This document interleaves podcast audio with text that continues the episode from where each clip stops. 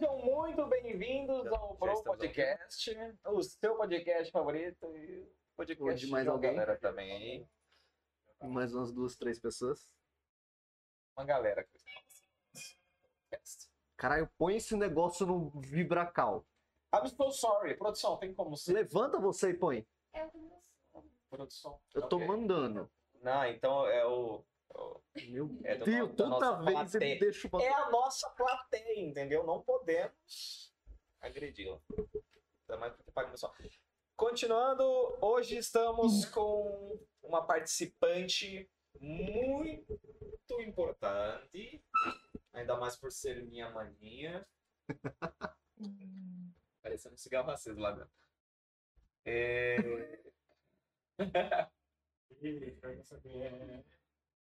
Oli! e... e esse tá quieto aqui é o Cruz, é, É, obviamente, esquece, né? Não, não me Oli! Como estão, muchachos? Então, criança, quem é você? Conte-me quem és tu. Oli! Já estou recontenta de estar aqui com vocês. Eu vou falar português meio com espanhol, porque eu estou aqui há muito tempo, então faz Mandar muito um tempo que eu não falo portunhol. português. Portunhol.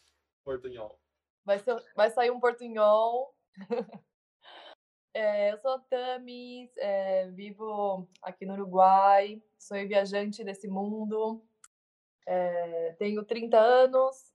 é, a mim me encanta viajar, conhecer pessoas novas, sou muito criativa, adoro arte, vídeos, tudo relacionado a a culturas e a pessoas, a lugares diferentes, idiomas diferentes. Então, isso tudo me estimula demais. Então, eu adoro estar por aí viajando e conhecendo um pouco de cada canto.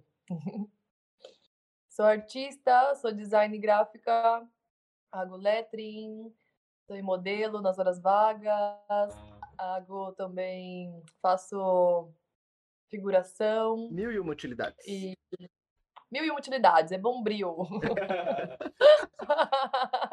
Só que esse é um bombril da gringa. Tá certo? Bombril é um bombril, no internacional. Você bombril no Brasil, você vai para onde? Uma antena de uma Exatamente. televisão. Exatamente. Então, galerinha, eu não sei. Eu, eu, eu, peraí, eu tô com o celular aqui, eu tô perdidão. É, vamos ver quantas pessoas tem. Sete espectadores. Para você que tá chegando agora, uma boa noite. A gente tá no horário, às 7 e 05 né? Era para começar às 6, mas. Enfim. Problemas técnicos. A gente tá no horário de verão. A gente tá com a hora adiantada, tá então fuso agora horário são 6 horas. Arrume seus sei relógios. o horário de- É, então, bom dia, boa tarde, boa noite. Porque eu não sei que, que, dia, que, hora você vai estar assistindo esse vídeo. Se você estiver vindo agora, é boa noite. E antes de mais nada, antes de começar o papo da hora, eu vou matar a produção. e, galerinha, só para começar a brincadeira, a gente é, ainda tá rolando o sorteio, tá? Daqui a pouco a gente vai soltar. É um board game da Luderia, Guerreiro Offline, que entregou pra gente fazer sorteio. Lá no Instagram, então corre, tá acabando o tempo. Na hora que eu falar acabou, não adianta você colocar Já coisa lá era. no Instagram que eu, não, eu vou deletar. Mentira, não vou.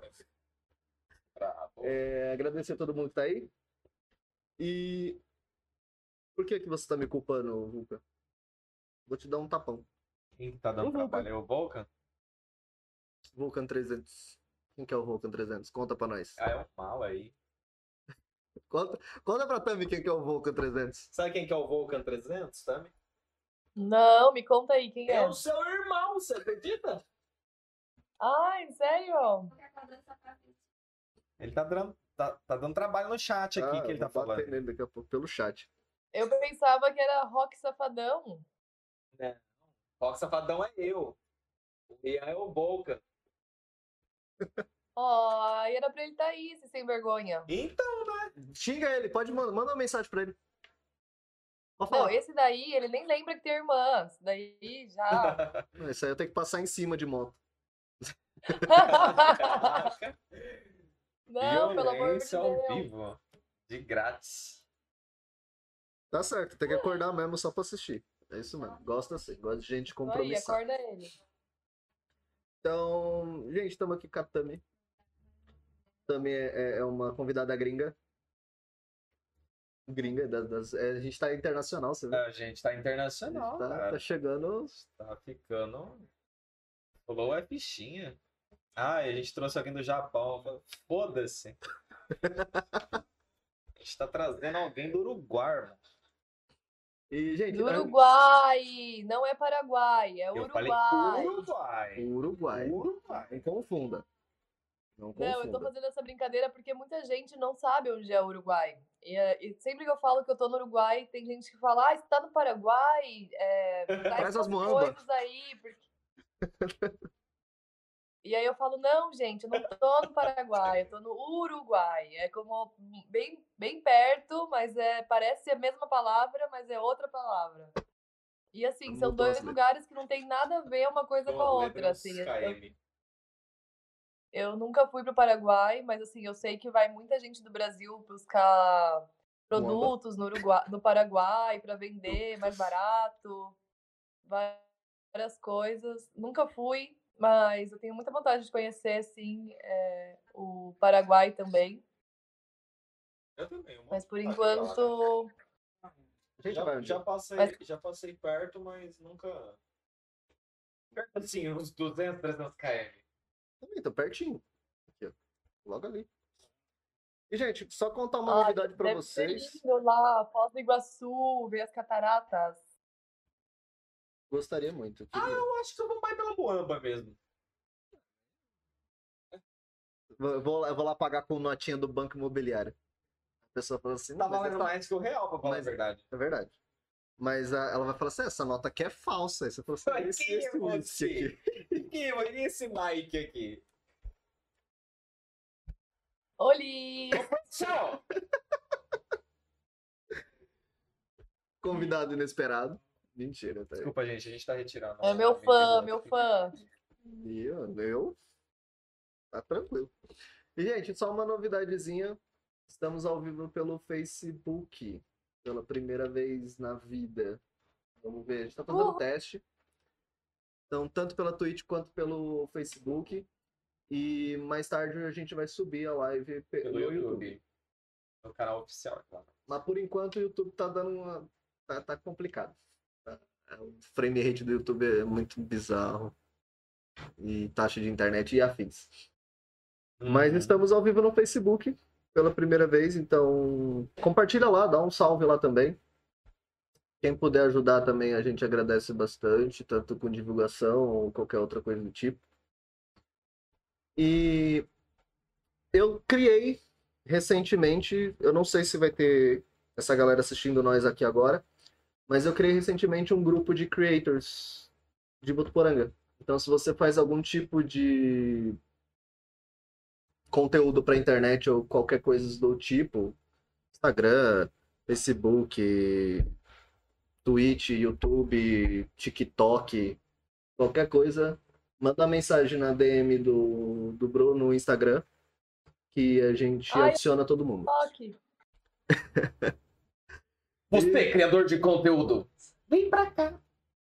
Boa noite, ômega. Tudo bom? Vem pra caixa, você também. Paga nós. Brincadeira. Então já já a gente solta o o sorteio. Vai ficar aqui bonitinho. Não sei se tá aparecendo na tela, mas tá aqui bonitinho. Então tá show. A produção tá falando que tá aí. Então. E aí, Tami, você tá há quanto tempo fora do Brasil? Fora desse, desse incrível país que a gente chama de Brasil? Brasil, meu Brasil brasileiro. Bom, vamos lá. Minha história com o Brasil foi que quando o Lula foi embora, eu também fui embora. Então tá bom, então tá tudo certo. É, Assim, É, eu sempre gostei muito do Brasil, sou brasileira, eu amo meu país, é um país maravilhoso, mas eu sempre tive curiosidade assim de conhecer o mundo, de ir para fora. Então, quando eu saí do Brasil mesmo, foi em 2016. E desde então eu, eu moro fora, eu viajo, vou para vários lugares. É, o primeiro lugar que eu fui depois saindo do Brasil, de verdade mesmo assim, de mochila, dizer vou para fora e não vou voltar tão cedo, foi para os Estados Unidos. É, e foi em 2017. 2016, 2017. E desde então eu, eu saí e foi assim uma viagem muito especial, foi um autoconhecimento muito grande, estourar essa bolha e ver que o mundo é enorme, é, tem muitas coisas acontecendo, muitos idiomas, é um autoconhecimento muito grande, assim, você se jogar no mundo, né? Como sozinho, sem família, sem amigos e encarar assim é, essa outra realidade e, e essa sobrevivência também de de você resolver tudo como, ai, não sei onde que é tal lugar, como estar perdido e ao mesmo tempo se encontrar no meio de tudo isso, né? Como, como reorganizar-se em outro lugar. Isso é muito incrível.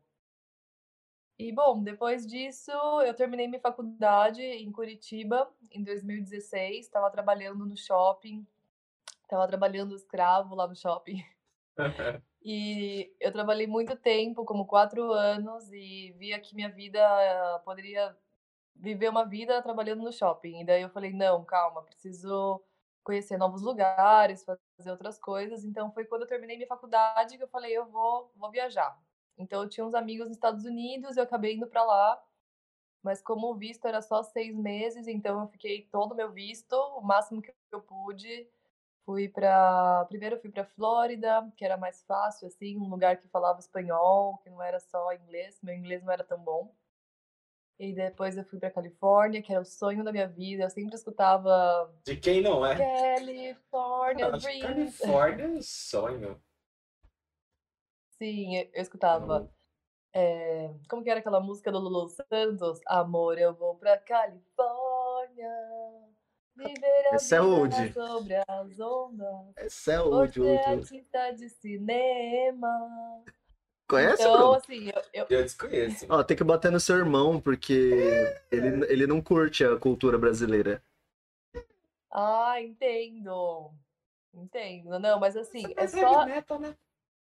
Mas é só indo pra fora pra gente valorar a nossa cultura, sabe? Nossa cultura é uma cultura maravilhosa. De verdade, eu sou muito orgulhosa de ser brasileira. O povo brasileiro é um povo que tem muito coração. É só indo pra fora que você vê o quanto é incrível a nossa cultura, que a gente fala besteira, a gente não tá nem aí, a gente se abraça, se beija, a gente Carnaval tá aí pra isso. extravasa. E assim, nos Estados Unidos eu sentia que não tinha isso, sabe? Os americanos, eles são super sérios. Não, não são todos, claro. Mas assim, tem muito isso da, das- da mentalidade mais racional, né? De uma mentalidade mais concreta. Tipo, eles falam, não falam muito sobre seus problemas pessoais, eles Hum. são mais assim como estruturados. Por um lado, Brasileiro isso é nesse, muito bom, porque porque os brasileiros, você encontra alguém no, no ônibus e fala: Oi, tudo bom? Você acaba de conhecer e fala: Ah, eu tenho três filhos, tenho não sei quem, minha mãe, meu pai, vida meu pai inteira Na- pessoa na- desconhecida. Na fila do mercado, tá ligado? Na fila do mercado já fala: Ah, eu tenho 50 reais no banco, tipo, uma coisa super íntima, assim. A gente fala assim como, como se nada. É, tem que assim, esconder a gente um fala pra cada- qualquer um, foda-se. Não, numa, numa dessa, eu, eu tava no Pantanal, é, tipo assim, eu tava fazendo um trabalho lá, chegou um cara pra, pra ver o que eu tava fazendo, né? A gente começou a conversar. E ele soltou, tipo, tudo que ele tinha, falar, ah, eu tenho fazenda, eu tenho duzentos e tantos mil reais no banco, essa caminhonete aqui, eu comprei tal coisa, eu faço casa. Falei, gente, se eu quiser sequestrar esse cara aqui, Você não viu aquele. hoje- Agora, eu não Gente, sei não- como é que tá aí, Tami. Mas aqui no Brasil Sim. tem uma, uma propaganda de um banco.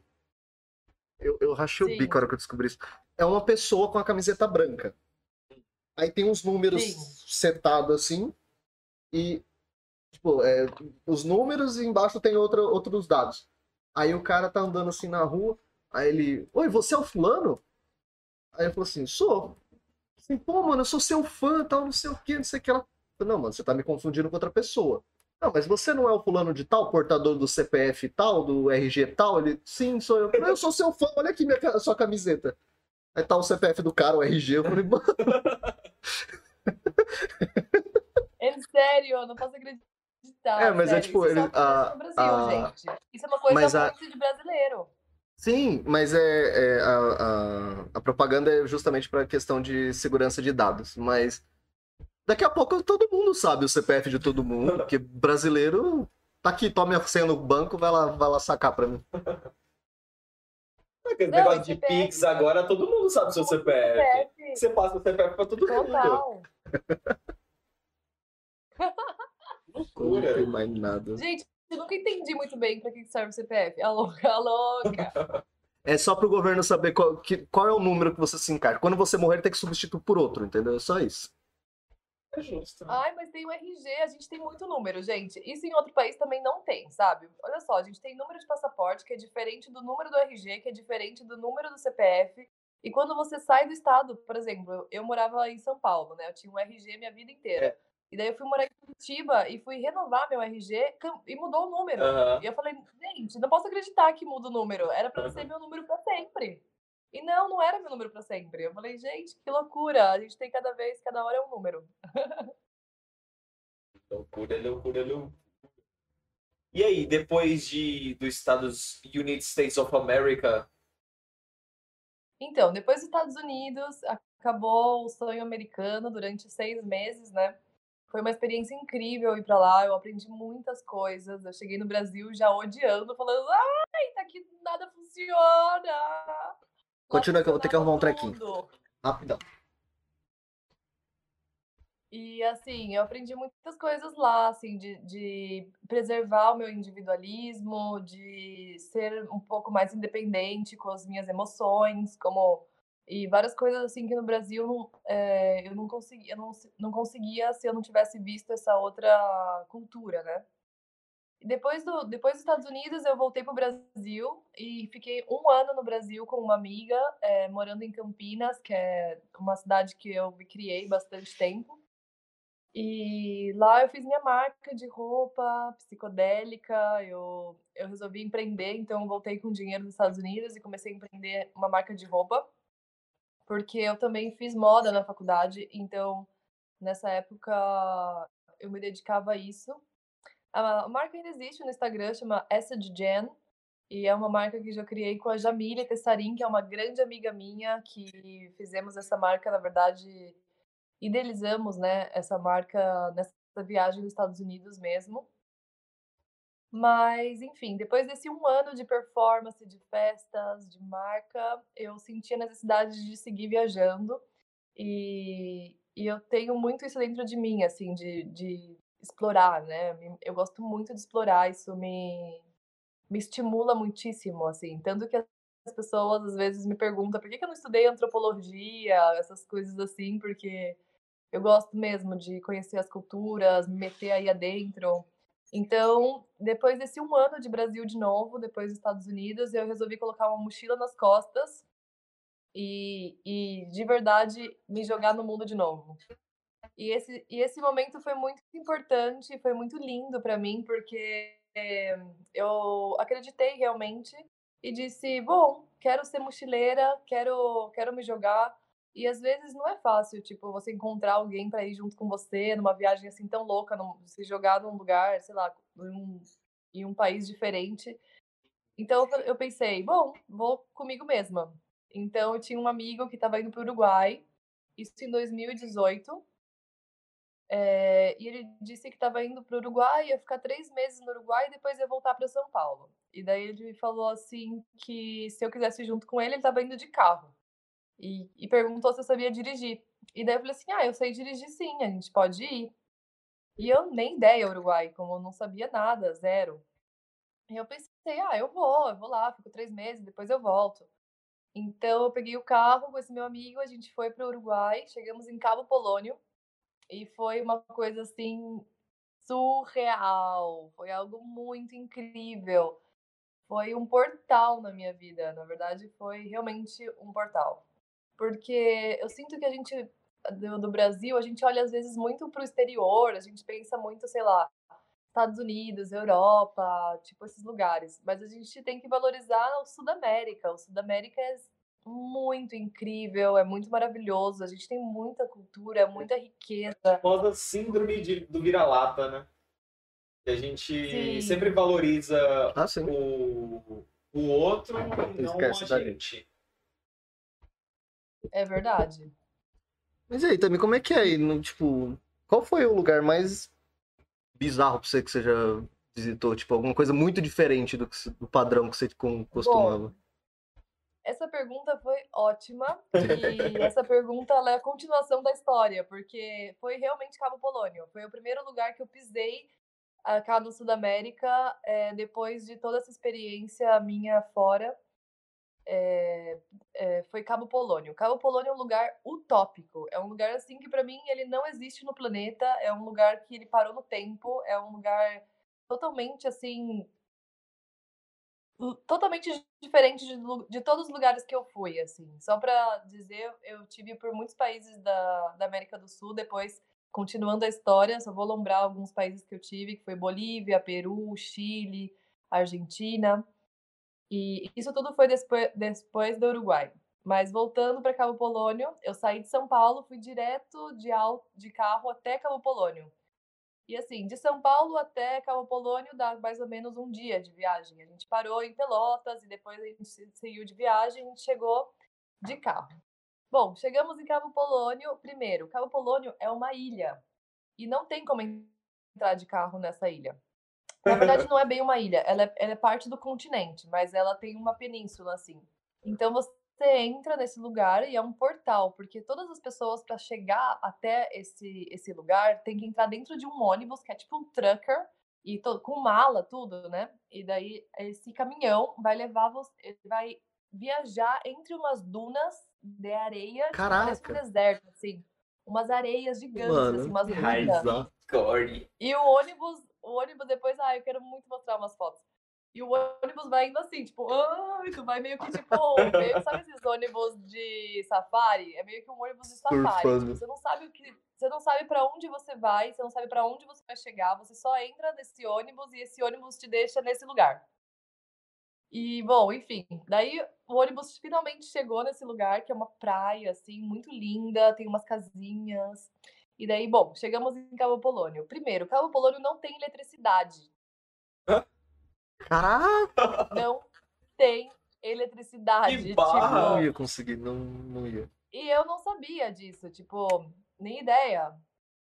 Então, as pessoas, geralmente, os turistas, vão para lá e ficam, tipo, dois, três dias e vão embora. Sacam um montão de foto e vão embora. Só que quando eu cheguei lá e vi que isso existia, tipo, havia alguns poços artesanais. Então, tipo, o lugar que eu fiquei, na casa que eu fiquei, era um poço que tinha que puxar a água, é, eh, para lavar as coisas, para beber, beber, essa água também era água de poço. Então a gente tinha que comprar um monte de vela, porque à noite tudo ficava cheio de vela. Todo mundo tinha vela.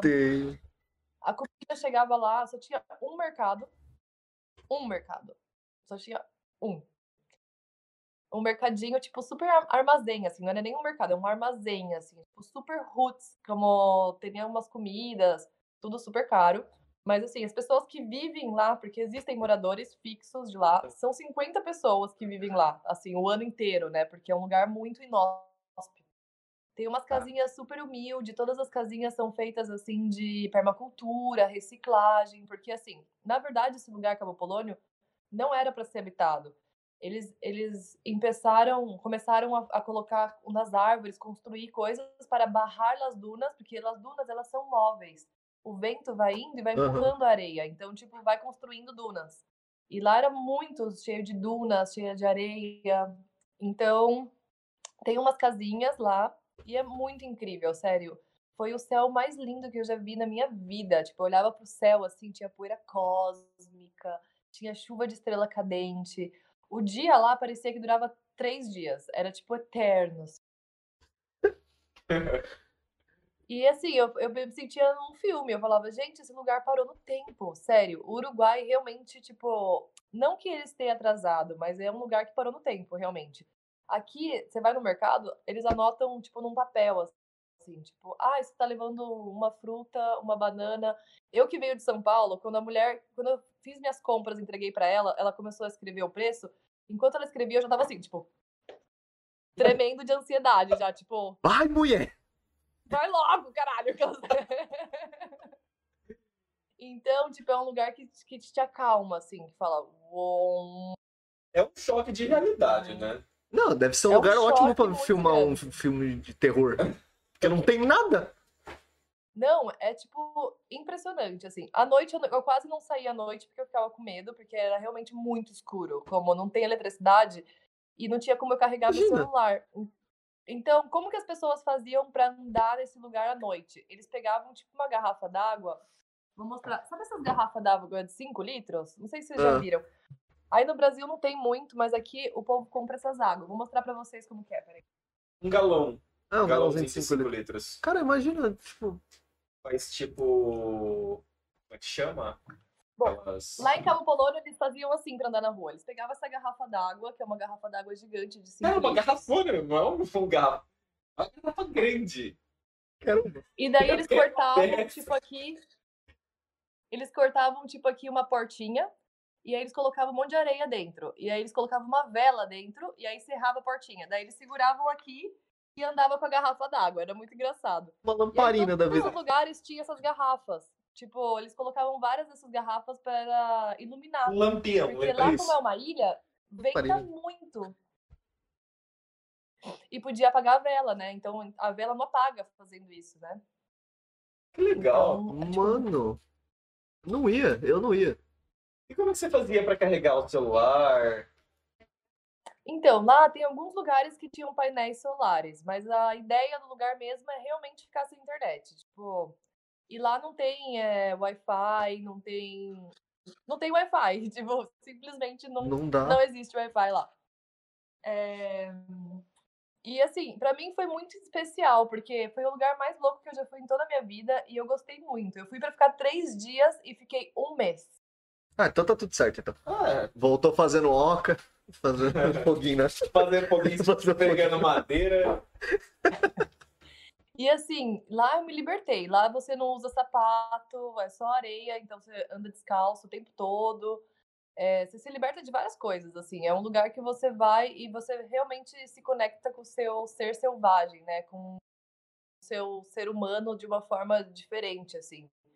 Você acalma suas necessidades, não, não tem essa de você... Você desliga várias preocupações da vida da cidade. É, e você tem que se preparar, na verdade. Isso é muito, isso é muito interessante de viajar, porque para quando você viaja, você tem que se, se estar preparado e aceitar tudo que, que acontece, ou, sei lá, saber dirigir aí essa tudo que está acontecendo e soltar o controle, né? Porque na cidade a gente controla tudo, a gente, a Assim, gente sabe mais ou menos como que a gente vai se virar, né? como que vai, E a aí, hora que quando você vai, viaja, o que, que tipo, tem que fazer. muito. Sim. E aí, quando você viaja, não tem como muito você, você, sei lá, tipo, algumas coisas você pode se programar, mas é bom a gente sempre estar preparado, né? Levar água, comida, preparar as coisas. Lá em Cabo Polônio é assim, você tem que se preparar mesmo, porque os poucos restaurantes que tem lá é super caro. O armazém também, então a gente comprou bastante comida antes de chegar lá nesse, nesse lugar. Mas esse foi o lugar mais louco que eu já fui, assim, de verdade, pra mim foi. e pra refrigerar a comida? Faz? Então, não, faz? tem como também. Não, não tem como refrigerar comida. E então, tipo, tipo, carne não tem? Ou eles fazem só aquela. aquela Então, salgada? lá como é praia, eles Perto pescam muito. É. Lá é mais, tipo, pescados, tipo, você pode comprar peixe, essas coisas. Mas, assim, se você comprar carne lá, você vai ter que comer no mesmo dia, porque não tem como guardar. Realmente, lá a comida não tem como guardar, não tem geladeira, Ai, não tem véi, nada cara, que, é- que trash. funciona. Sim. Mano, eu, eu, E é muito louco, porque é, tipo, é tudo areia, assim, é tudo no meio da areia. Então, tipo, não tem muitas ruas, é tudo de areia. É, é, um, vilare... é um vilarejo, assim, tipo, é um lugar assim, que é... Aqui, é- aqui é um lugar meio que assim, um triângulo, que aqui tem praia e aqui do outro lado é praia, no meio tem um farol, um faro que fica girando a luz. E uma luz só del, del faro para os navios, né, os tripulantes. E aí tem uma rua principal que tem esse armazém e depois tem alguns hostels, alguns lugares assim mais para turista.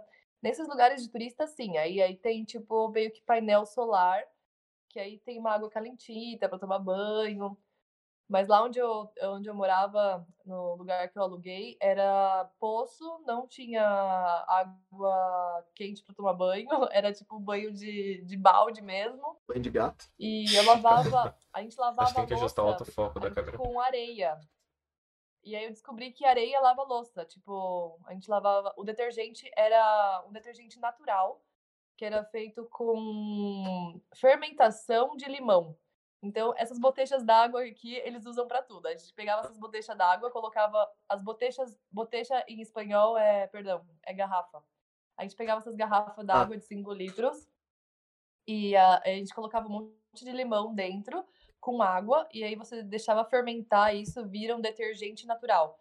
Então a gente lavava a louça com esse detergente natural e areia. Então, tipo, para esfregar mesmo, em vez de usar bombril, usava areia. Então, tipo, o Usar Uruguai é muito arear, né? interessante. porque Arear a panela. Areia a super panela. sustentáveis. Você sabe que o, o arear a panela vem de Com areia. areia mesmo, que a É. pessoa passava areia nas panelas para poder limpar. É. Por isso que chama arear a panela. É o contato Ai, físico, eu né? não sabia. Contato É físico. verdade. Mas, Então, cara, eu, não, eu, não, eu não sei, eu não ia aguentar. Eu ia ficar meia hora, tirar duas fotos e, pelo amor de Deus, me tira daqui. Cara, eu ia levar uma bateria de carro. Vender energia. Vai abrir Não vai acabar a bateria nunca do celular. Eu tinha tipo um carregador portátil Power que era de, de sol. Então eu carregava o meu carregador portátil no sol, então eu conseguia carregar um pouco meu celular. Só que assim, como eu tinha acabado de chegar do Brasil pra lá, eu não tinha tipo plano de celular, não tinha nada disso. Então meio que não, não funcionava muito pra usar a internet, essas coisas. Eu usava mais pra pra tirar foto, sei lá, isso. Cara, Mas mas eu assim, não você sei, eu não se consigo, velho. Eu sou muito, eu sou muito da cidade, velho. Eu não aguento ver mato, eu não aguento ver areia. Eu, não eu vou pra praia, eu, vou, eu fico no, no, no- bagulho, tá ligado? Não, não manda eu entrar. Eu entro bonitinho, fico lá, mas dá tipo meia hora, vambora. Eu não aguento, mas Eu também, cara. eu não aguento, velho. Eu sou muito Ai, assim, é não- muito tô tão alienado conectar com a também nessa realidade. Ah, é diferente eu não, pra Não caramba. consigo fi- Eu fico conseguir vendo- ficar olhando pôr do sol. Manja o Richard, Ah, Richard, Richard Rasmussen. Rasmussen. Ele, ele levou, tipo, leva a galera pra fazer os bagulho em tribo, em meio do mato. aham. Eu Falei, velho, eu não aguento, eu não vou ficar lá, vou xingar o cara, porque eu não aguento. Ó, vocês têm que fazer a trilha que vai de- demorar uma hora e meia. Eu falei, irmão, não vai, pega um carro, vamos de carro, vamos de avião, Ela não tem um bonde aqui, não? pelo amor de Deus. Não aguento, velho. Então, eu descobri que. foi- E aí, no Uruguai, e aí, esse foi o começo da minha viagem, né? Da- e aí, eu fiquei no Uruguai três meses, nesse depois de, de Cabo Polônio, né? E minha ideia era ficar três meses em cada país da América do Sul, porque três meses é o tempo do visto que a gente tem como cidadão Mercosul. Todos os, todas as pessoas que vivem na América do Sul têm, por lei, é, possibilidade de trabalhar e, e viver nos países da América do Sul se sacar né, os papéis, né? Se tirar os papéis, fazer a documentação, tudo. Mas se você não quiser fazer nada disso, você pode ficar três meses em qualquer país da América do Sul legalmente. Então, minha ideia era pegar essa mochila, colocar nas costas e ficar três meses em cada país. E aí eu comecei pelo Uruguai, por esse lugar utópico. Depois eu fui para Argentina, três meses. Depois eu fui para para Chile, três meses. Depois Bolívia, três meses. Peru, três meses. E aí, no meio do caminho, eu acabei encontrando um amor e que me fez voltar para Argentina. Mas esse amor acabou durante a pandemia. Meu Deus, ele descobriu como é que é viver. Eu Falei, não, não quero. Falei, Ah, E daí Muito eu voltei tempo pro que a mesma Uruguai. Mas, voltando a esse assunto que você estava falando, que você não gosta muito de viver, de ir pra praia, que te, que te deixa meio com tédio, é, eu descobri que aqui no Uruguai eu era super ansiosa, porque a gente que vem da cidade, a gente tá em outra frequência. A gente tá numa frequência, Aham. tipo, industrial, que tudo funciona, que a gente faz isso e faz aquilo, e, e ativo, ativo, né? Estamos ativos. E aí eu descobri aqui no Uruguai que eu era super ansiosa, fui descobrindo várias coisas, porque aqui a galera é muito tranquila. Aqui, tipo, o tempo é outro. Eles estão, tipo, os carros daqui são todos carros antigos. Aqui é um lugar super vintage. O Uruguai é um país bem caro, então, tipo, a galera é muito humilde, muito tranquila. Tipo, a tecnologia ainda não chegou aqui exatamente forte, sabe? Então, Uhum. é... pra mim foi um freio. Eu tava indo rápido, assim, na vida. Tava indo, tipo... E, de repente, eu cheguei no Uruguai... Quase fez um boom! Mas antes do boom, eu já, te... já tô meditando. Aí comecei a meditar. Eu já comecei tentei meditar. Não consigo. Eu não, eu não, é- não é que eu não consigo, é tipo assim. Beleza, eu tenho esse, esse rolê de cidade, mano. Pra mim é, é Ah, você quer uma casa no meio do mato ou uma casa no meio do centro de São Paulo, todo mundo gritando? Eu vou pra São Paulo. Mas assim, Me põe no griteiro. é. Xingando os outros, tá tudo certo. Mas assim, é, o rolê de meditação, eu não entendo. Isso é lei- leiguice minha.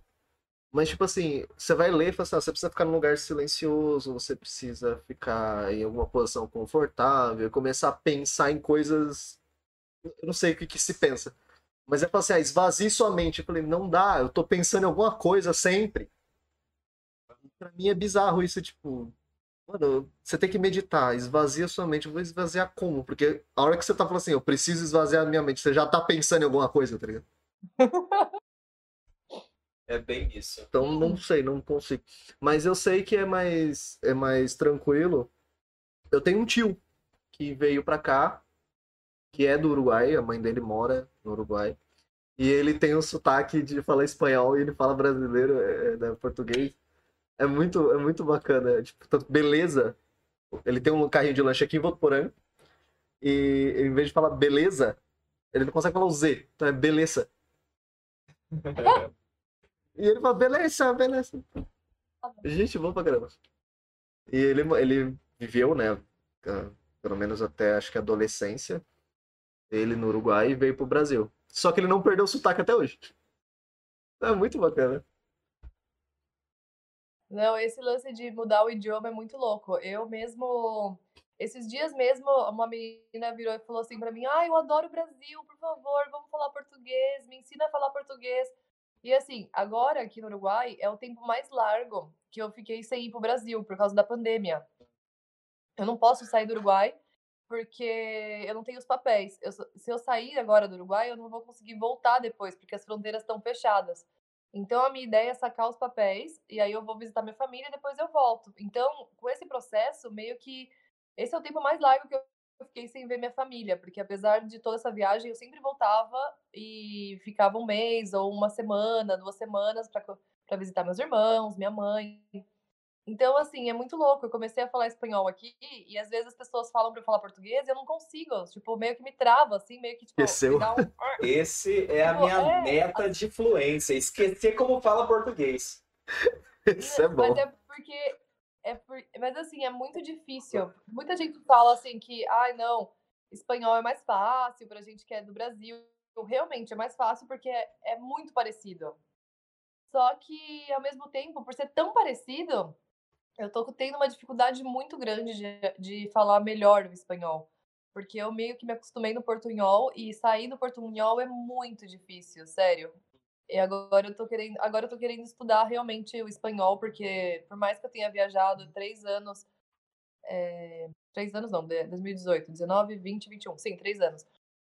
É, por mais que eu tenha viajado três anos por países da América do Sul, por mais que eu, tenha, que eu num país que fala espanhol, o meu nível de, de fluência em espanhol ainda não é suficiente, porque eu aprendi a escutar e falar como eles. Assim, eu nunca estudei. Então, tipo, eu, eu aprendi falando, viajando, escutando música. Então, eu falo meio que in- intuitivamente o espanhol, assim como o inglês. Eu Mas tenho pare- esse problema que que é tudo na mais- vida é meio intuitivo. Mas falam que é a melhor maneira de, de aprender a falar, não é? Pelo menos se comunicar. Não sei a questão de. de. de. de como é que fala? Ser fluente na, na língua em si. é, escrever e a parte gramatical da, da, da língua e tudo mais. Mas falam que é, é mais fácil quando você vai para um lugar onde todo mundo só fala desse jeito que você Ai, aprende como sim. criança, não é? Você escuta e Super. fala. A- Você escuta e reproduz. Isso, total, sério. Pra mim só funciona assim. Eu não consigo ser de outra forma. É. Eu no Brasil eu, eu estudei não. inglês Não aprenderia de outra forma. Eu tive inglês no colégio. Sim. Eu tive inglês no colégio, tudo no Brasil, mas eu não conseguia porque eu saía do inglês e todo mundo falava português. Então, tipo assim, eu não. Eu acho que é dinheiro jogado fora Porque pra aprender mesmo você tem que se forçar a se comunicar. Não aprendi uma palavra ali e semana que vem tem mais. Cara, eu, eu tive uma. Em São Paulo, eu estudei num colégio que você podia escolher. Você tinha o inglês obrigatório, e aí você escolhia a sua segunda língua. Ou espanhol, ou japonês. Falei, Ai, ah, espa- espanhol eu já, já, tipo, sempre foi espanhol, espanhol, inglês, espanhol, inglês. Aí eu falei, ah, vou fazer japonês. E, mano, Que demais! só que, é tipo assim, eu não sei, eu aprendi pouca coisa ali, mas eu não sei falar, não sei ler, não sei fazer nada. Mas você vai, você volta a ser criança.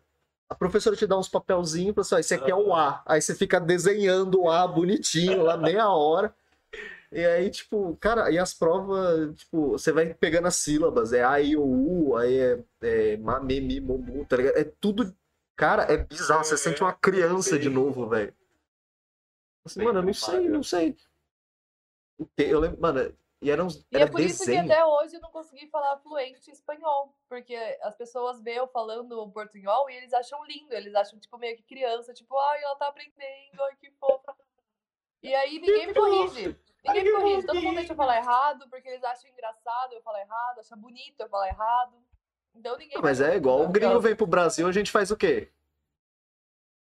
Fala que você ama, sei lá, que, que- aqueles, que- aquelas coisas estranhas lá, né? Que eu não, não vou falar em Não, brasileiro é muito engraçado. Brasileiro, quando vai gringo pro Brasil, sempre ensina a falar palavrão. Ai, fala. Primeira coisa. cara, Melhor coisa do nosso idioma. Puta que pariu, sei lá, tipo, inventa um montão de palavrão. Aí bota o brasileiro pra falar palavrão. É, mano, é muito. Bota os gringos, quer dizer, pra falar palavrão. Sempre os gringos aprendem palavrão, é muito engraçado. Mas Mas assim, é uma coisa que é muito lindo é que a gente, o povo brasileiro, é muito bem recebido em muitos países, sério. A, a galera adora brasileiro. Isso é muito legal. Então, é porque Vamos ver brasileiro. agora. né? Porque a gente tem uma fama de meio né? sacana. Agora Não é, é que sabe o que eu vi? Eu tava vendo-.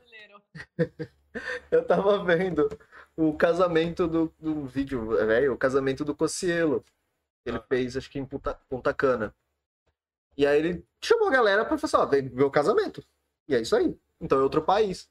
E aí tem os caras fazendo produção de conteúdo, né, tipo, no, pro YouTube. Você vê os gringos tudo sentado no aeroporto, né, tipo, esperando passagem, esperando o horário e tal, com as malinhas. Aí de repente você olha pro lado, tem um grupo de brasileiro, que é os caras do YouTube, Fazendo um um pampeiro. puta de um funk assim, os caras dançando no meio do, do aeroporto, tá ligado? E todo mundo olhando e falando, tipo, o que tá acontecendo? E os brasileiros lá, tipo, dane-se. Eu lembro que ele tem Eu. um. Tem um. o que que é, tipo, eles- os caras foram pra Rússia. E eles não, sa- não sabem falar russo. Aí eu sei que eles estavam querendo comprar, tipo, água, comprar alguma coisa básica. E eles tentando falar alguma coisa, o cara também não fala inglês. E aí ele enrolando e tal. E aí ele falou com, com, com o vendedor, e o vendedor não tava entendendo. Aí ele falou assim, mano, eu olhei pro lado, eu vi um cara fazer assim, ó, tipo.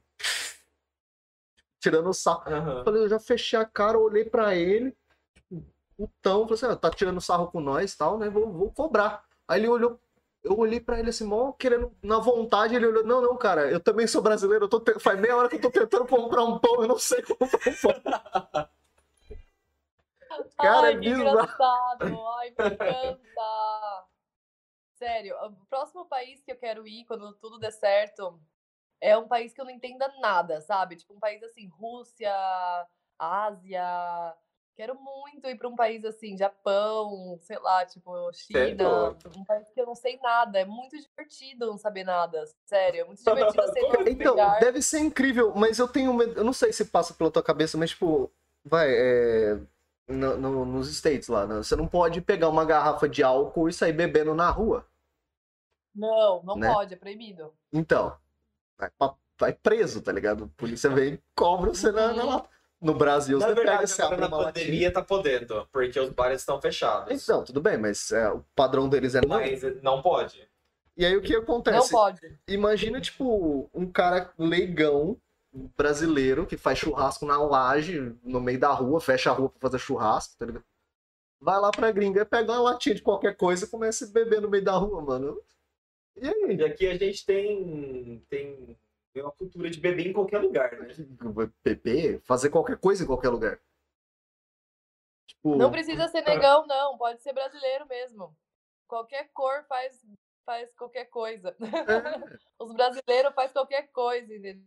Os Cara- brasileiros são muito sem noção. Eles vão, já quer fazer do seu jeito, quer abrir a cerveja, quer brasileiro É tudo bizarro. festa. E isso é muito louco que você tá falando, porque, por exemplo, quando eu cheguei em Estados Unidos, eu cheguei por Miami. Então, tipo, eu cheguei na praia, super calor, Caribe. E assim, a gente adora tomar cerveja na praia, né? E lá não pode. Não pode. Não pode tomar álcool na praia. Não pode tomar álcool na rua. Não pode beber ah, é, bebida alcoólica se não for dentro da sua casa. Ou dentro de um restaurante, ou dentro de um bar. Então, eu, eu falava, gente, como que, como que o povo não toma cerveja aqui na praia? Tipo, não é possível. Tipo, não, não posso acreditar. Cadê a farofa? Cadê a farofa? né? Que farofa com frango, com cama. Três por dez, três por é... Como é que é no Rio de Janeiro? É... Ai, eu adorava o Globo. Globo, Globo e tinha o outro que era aquele chá gelado. Aquele chamate, chamate. Ai, Ó o mate, ó o mate, ó o mate. Os Chamate. caras passam com Ah, o mate, um tamborzão assim.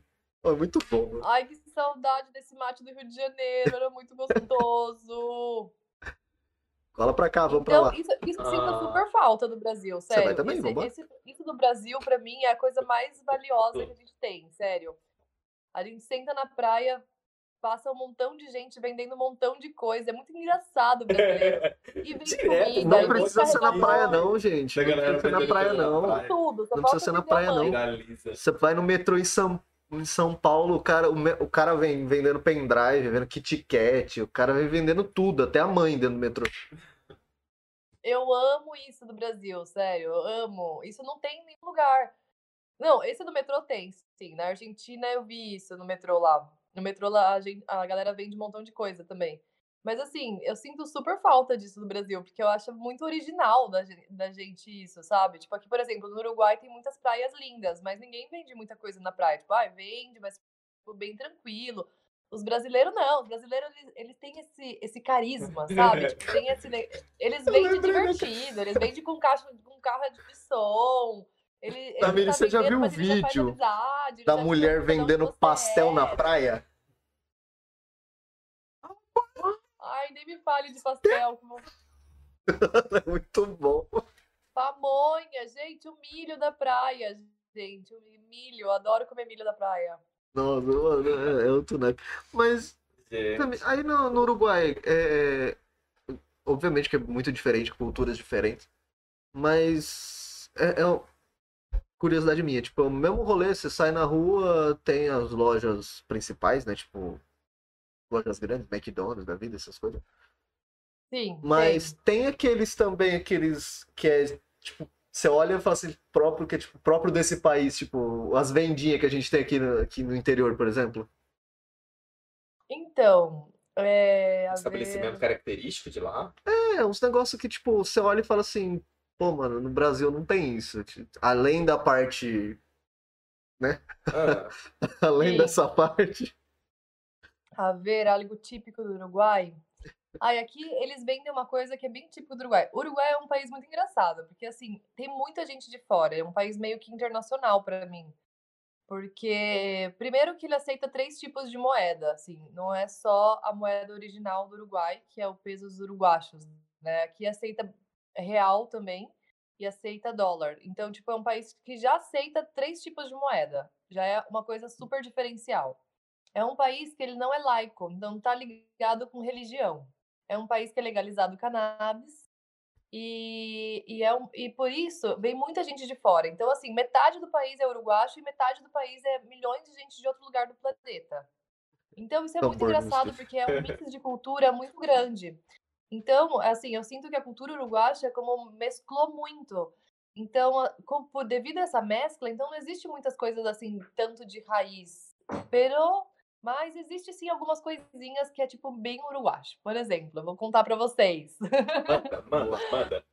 O mate, que é o, o tipo um tereré, no Brasil tem também, eles também comem bastante, tomem bastante isso, né? Que é o tereré, é mais no sul do Brasil, né? Porque o Uruguai é o final do No Brasil. Poranga também tem o final bastante. do Brasil chega no Uruguai. Então eles tomam muito mate, eles ficam com mate o dia inteiro. E é muito engraçado porque eles vivem com mate assim, é o Pantanal termo. também. Como que fala termo?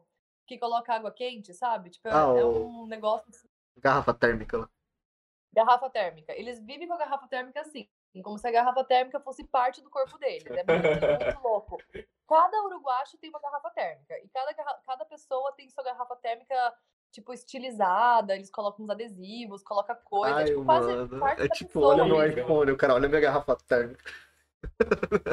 Não, eles, eles andam de bicicleta com a garrafa térmica assim e tomando mate. É tipo impressionante. Eles ficam o dia inteiro com mate. Aqui é proibido dirigir com mate, porque até isso eles fazem. Tipo, eles, eles passam o Celular dia inteiro dane-se, tomando mas um mate não. Gente, manda um WhatsApp, mas não toma mate dirigindo, não. Fala, se tomar mate, não dirija. mate? Tem aquelas propagandas também. Anti-mate na direção. É tipo, é, é, uma- é, acidentes com mate causam. E vocês já tomaram mate? Já provaram? Olha, vamos lá. Fã. Eu já. Eu, tereré. Meu O irmão- mate, eu acredito que seja. Meu Quente. pai. Quente. Ele é quente ou ele é gelado? É quente aqui. Então aqui, Aqui é seria o quente. chimarrão. É. O- coisa. Não, não, eu não consigo é, é, entender. Porque, é, eu não sei, no, no sul do, do país deve ser mais frio, mas tipo, assim, eu É. não consigo entender como é que você toma um treco de água quente. É tipo chá. é- não consigo. Não, e aqui eles tomam bem quente, cara. É impressionante. Sério, eu já me queimei várias vezes, porque eles estão muito acostumados a tomar quente. Tipo, eu não tava acostumada, então às vezes, tipo, eu até espero um pouco. Aqui, é, eu vou te explicar a diferença do tereré. O tereré é gelado Sim. e o mate, ele é quente. Então, tipo, são ervas diferentes. Sim, sim. E aqui eles fazem, tipo, mate com outros tipos de ervas. Eles colocam, tipo, coco ralado, coloca gengibre, coloca menta. Então, tipo, é uma- um mix de ervas que eles tomam. E eu gosto muito desse costume porque, assim, é diurético, sabe? Eles Ah, sim. o tempo todo estão tomando isso e te estimula, assim, tomar Problema bastante de- água. Isso é muito interessante para as pessoas que não tomam muita água. É, é, cada pessoa toma quase um litro disso por dia, ou mais. Tem uruguacho que toma três, três termos por dia. Então, tipo, é, é um costume muito sano para mim, assim. Eu acho bem interessante. E também é, me gostou muito porque me fez diminuir o café. Porque, assim, eu, como muito brasileira que sou, sou viciada em café. Tomava muito café em São Paulo. Tomava café, até pra dormir eu tomava café. Tipo, esse lance aí de, de tomar café que não, que não dá sono é mentira pra mim, porque eu tomava café antes de dormir. Tomava café com leite. Então, pra mim foi ótimo tomar mate, porque diminui bastante do café, porque realmente café acaba com o estômago, às vezes me dá umas gastrite. E assim, o mate também tem cafeína, sabe? Tipo, então, o bom do mate é que assim, as, os dois primeiros copos que você toma de mate, ele tá forte, mas depois ele vai ficar lavado. Então, tipo, ele não vai ser tão pesado. Aham. Isso é uma coisa super uruguacha. Ó, a Depois gente tem um, tem um cara é do sul aqui. da cá do Uruguai. Também tem um cara do sul aqui que tá falando chimarrão é ótimo, nem vem reclamar. Eu não tô reclamando, Ai, eu eu só não consigo conceber chimarrão. como é que vocês tomam um treco quente, com água fervendo. Tipo, não Mas o consigo. chimarrão, pergunta pra ele. O chimarrão frio, ele, você é, tem que tomar ele pode ser quente, pode. Ai, sim, o chimarrão é quente, verdade. Sim, sim. O chimarrão é quente E o tereré é gelado. Sim. Então, tipo, eu não sei, eu prefiro as coisas geladas. É, mas aqui, aqui no interior, não sei em outros lugares, mas o pessoal toma muito com refrigerante. O quê? Sério? Tereré. Não, irmão. Não, é Sprite, suco de Não, limão. sim, sim. ah, Tá, aí. É, com suco de limão. É, mas é, eles sempre colocam algum- algumas coisas a mais. Mas aí é assim: tem o- as duas vertentes. Tem nós que é fresco que faz isso. Bota, o suco, um, um- bota um tangue, bota um suco de limão, bota uma Sprite. Sprite fica legal também. E- Sprite, não, brasileiro, gente. Olha, isso é muito brasileiro. Olha o que a gente faz. Mas o que, que a gente faz? sério. Não, Qual que é o sério, costume se eu do brasileiro? Uruguacho, A eles gente- vão querer me matar. Se eu conto isso pra eles, eles me matam.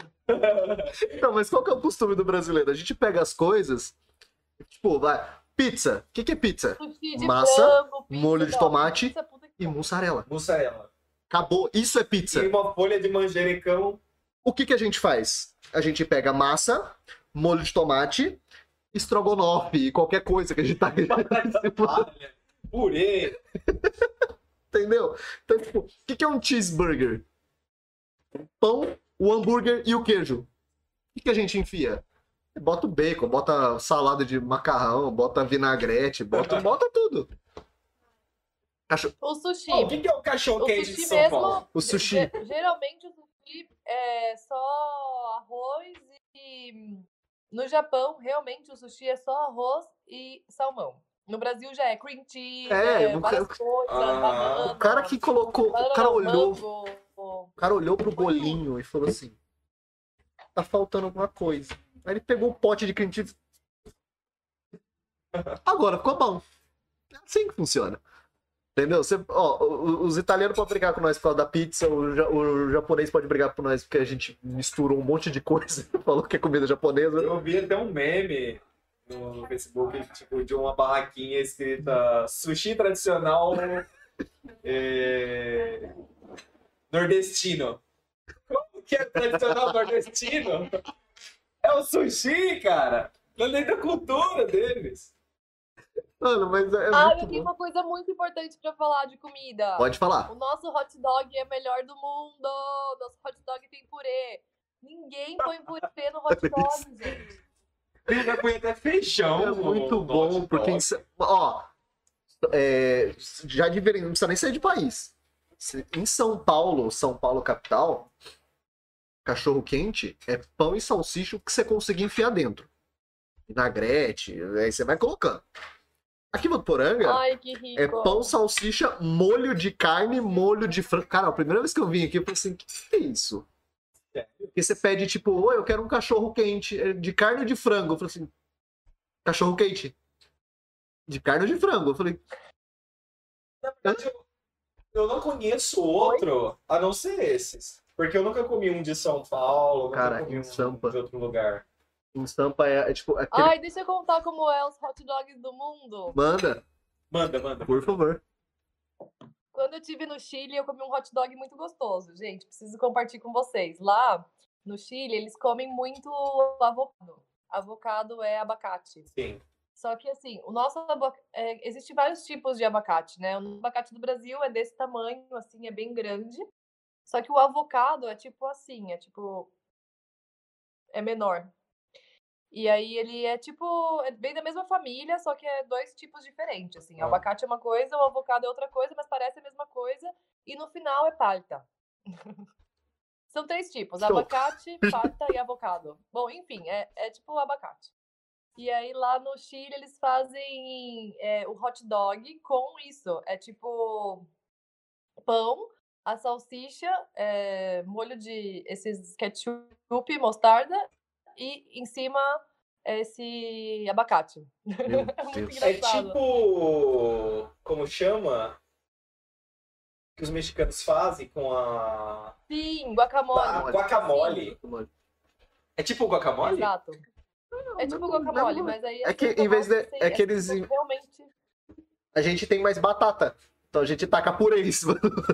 É, faz sentido. Ai, batata palha, gente. Hot dog com batata palha, que rico. Cara, Aqui não é existe muito batata palha, gente. Batata palha só existe no Brasil. Como assim? Quando a gente for lá, a gente vai vendendo batata. Nossa, eu vou abrir uma empresa. Eu saio comprando daqui e vender, revender lá. Esses dias eu comprei farofa no, no Chuí, que é tipo a fronteira com o Brasil. Às vezes eu vou lá no Chuí, eu entro no Brasil, passo a fronteira só pra comprar coisas do Brasil e volto. Porque tem muitas- muitos produtos mais baratos, muitos produtos que aqui não tem, tipo leite de coco, farofa, tapioca, que eu amo tapioca. Eu vi uma Então, gringa tentando fazer pão de queijo, ela, ela não conseguiu. Isso é na Bélgica, alguma coisa. Porque não tinha polvilho, farinha de polvilho. Lá não tinha. Sim! Falei, "Mano, Gente, o Brasil é muito rico rico de comida, é impressionante. A gente tem muito privilégio de ser brasileiro, porque no Brasil tem muitos produtos, muitas coisas que não existem em outros lugares. Tipo, o Cara, leite eu condensado só vendo- existe no Eu Brasil. tava vendo um vídeo de um pessoal apresentando comida pra coreano, fruta, na verdade. Eles não conheciam coco. Eles estavam achando que era zoação que tinha água dentro daquela fruta. Aí eles começavam a descascar, eles achavam engraçado, porque nunca tinham visto aquilo. Não, mas é tipo. Tem, eh, tem bastante vídeo de gringos que, que vem fazer intercâmbio aqui no Brasil e os caras falam assim, nossa, eu gosto quando. Porque, tipo, eu vi lá, umas araras voando. Pra nós é normal, tipo, sei lá, você tá descendo a serra, vê um tucano voando no meio Hum. da brincadeira. Pra lá, não, mano. Lá é tipo, caralho, um pássaro voando. No Pantanal tem muita arara, muita arara azul. Pessoal lá, ele é bem protetor e tudo mais, mas eles odeiam arara azul. Ela faz um barulho infernal. Juro Ai, pra não, é você. lindo!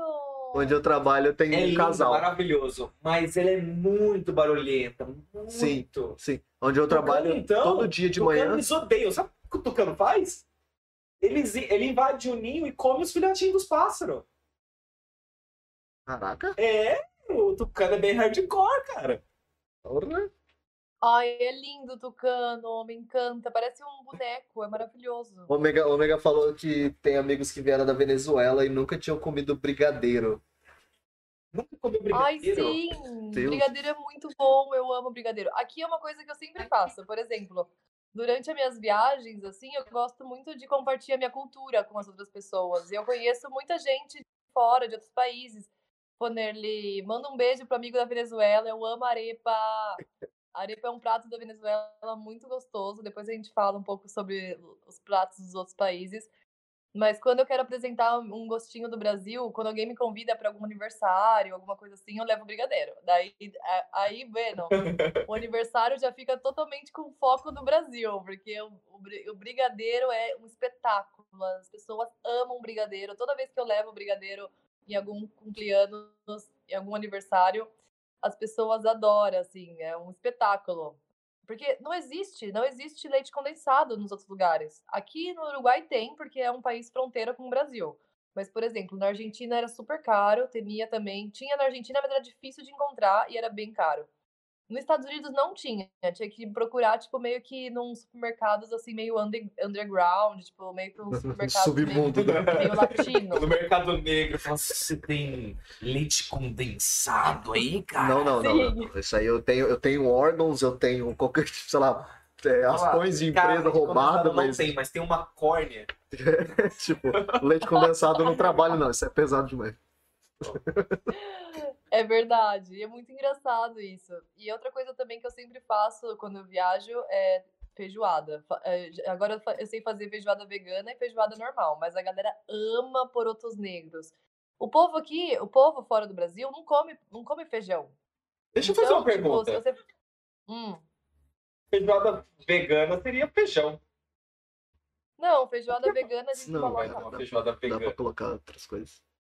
A gente coloca dentro da feijoada vegana, a gente coloca pedaços de cenoura, pedaços de papas, batata, eh, coloca é- é, é, cogumelo. eh, no lugar do bacon, a gente coloca cogumelo. Ah, tudo a ver, né? Desculpa, eu não consigo, velho. Não dá. Bacon não tem como. Não tem como lugar do- substituir bacon. Não dá, não existe. Tem sim, gente. Os cogumelos. É muito Não dá, desculpa. Não consigo. Eu, assim, eu não me importo com o resto do prato. Só precisa ter carne. Algum tipo de carne. Cara, se eu vivesse é, num estilo assim mais. mais sítio, que eu precisasse ter uma criação de algum tipo de animal, cultivar alguma coisa, eu não sei se eu conseguiria ser carnívoro. Porque eu não. Não sei se eu consigo matar um animal Entendi. assim para poder tirar carne, para poder Eu adoro essa comer. produção. Obrigado. Obrigado, produção. Quer água? Não tem cerveja, mas tem água. Água gaseificada. Saúde! Bruno, o, Não pode falar o que você falou é muito interessante é, sobre isso e eu quero compartilhar com vocês também, so- falando sobre a carne, sobre isso tudo. Aham. É, aqui no Uruguai é um país muito rural. Parece Votuporanga, assim. Parece que o Uruguai inteiro é Votuporanga. Aquelas... Aqui a, a carne, a carne deles é muito boa, sério. Tipo, eu pensava que a gente comia carne, mas a carne do Brasil é horrível. A carne da Argentina, a carne do Uruguai é carne de verdade. A gente come carne de plástico no Brasil, perdão. É, não é, a carne do Brasil é horrível, a carne dura, tipo, não tem tipos de cortes diferentes. A nossa melhor corte é filé mignon e picanha, que não tem nada a ver. Aqui tem uns cortes, tipo, super diferentes, o- orro de bife, uns outros tipos de cortes, ribeye, tipo, enfim. É, e, e aqui tem ovo, a- o frango deles é muito bom, muito bom. É, Foi interior agora. aqui, aqui, é- aqui é mais caipira, sabe? Tipo, as carnes aqui é bem de, de caipira mesmo, porque como é um país pequeno, tem lógica, né, gente? O Brasil é muito grande, para sustentar tudo isso de gente é difícil mesmo, tipo, Não, manter a qualidade. Então a gente acaba comendo coisas sem qualidade mesmo, né? Por Eu isso que acho- é importante é, rever esses, esses paradigmas mesmo, né?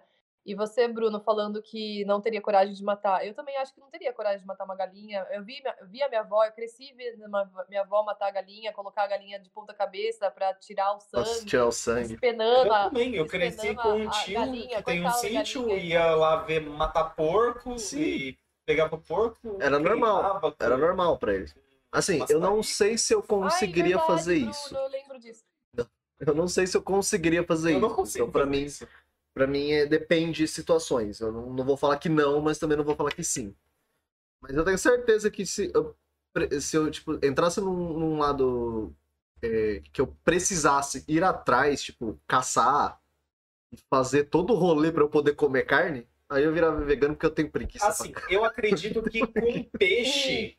É comodidade, mais né, gente? Queira ou não, você come carne, você se sente mais pesado, né? Você se Sim. sente mais alimentado. Por... Você consegue, tipo, não sentir fome por mais tempo. Tipo, sei lá, eu acho que é uma coisa mais de praticidade comer carne. Sim, com certeza.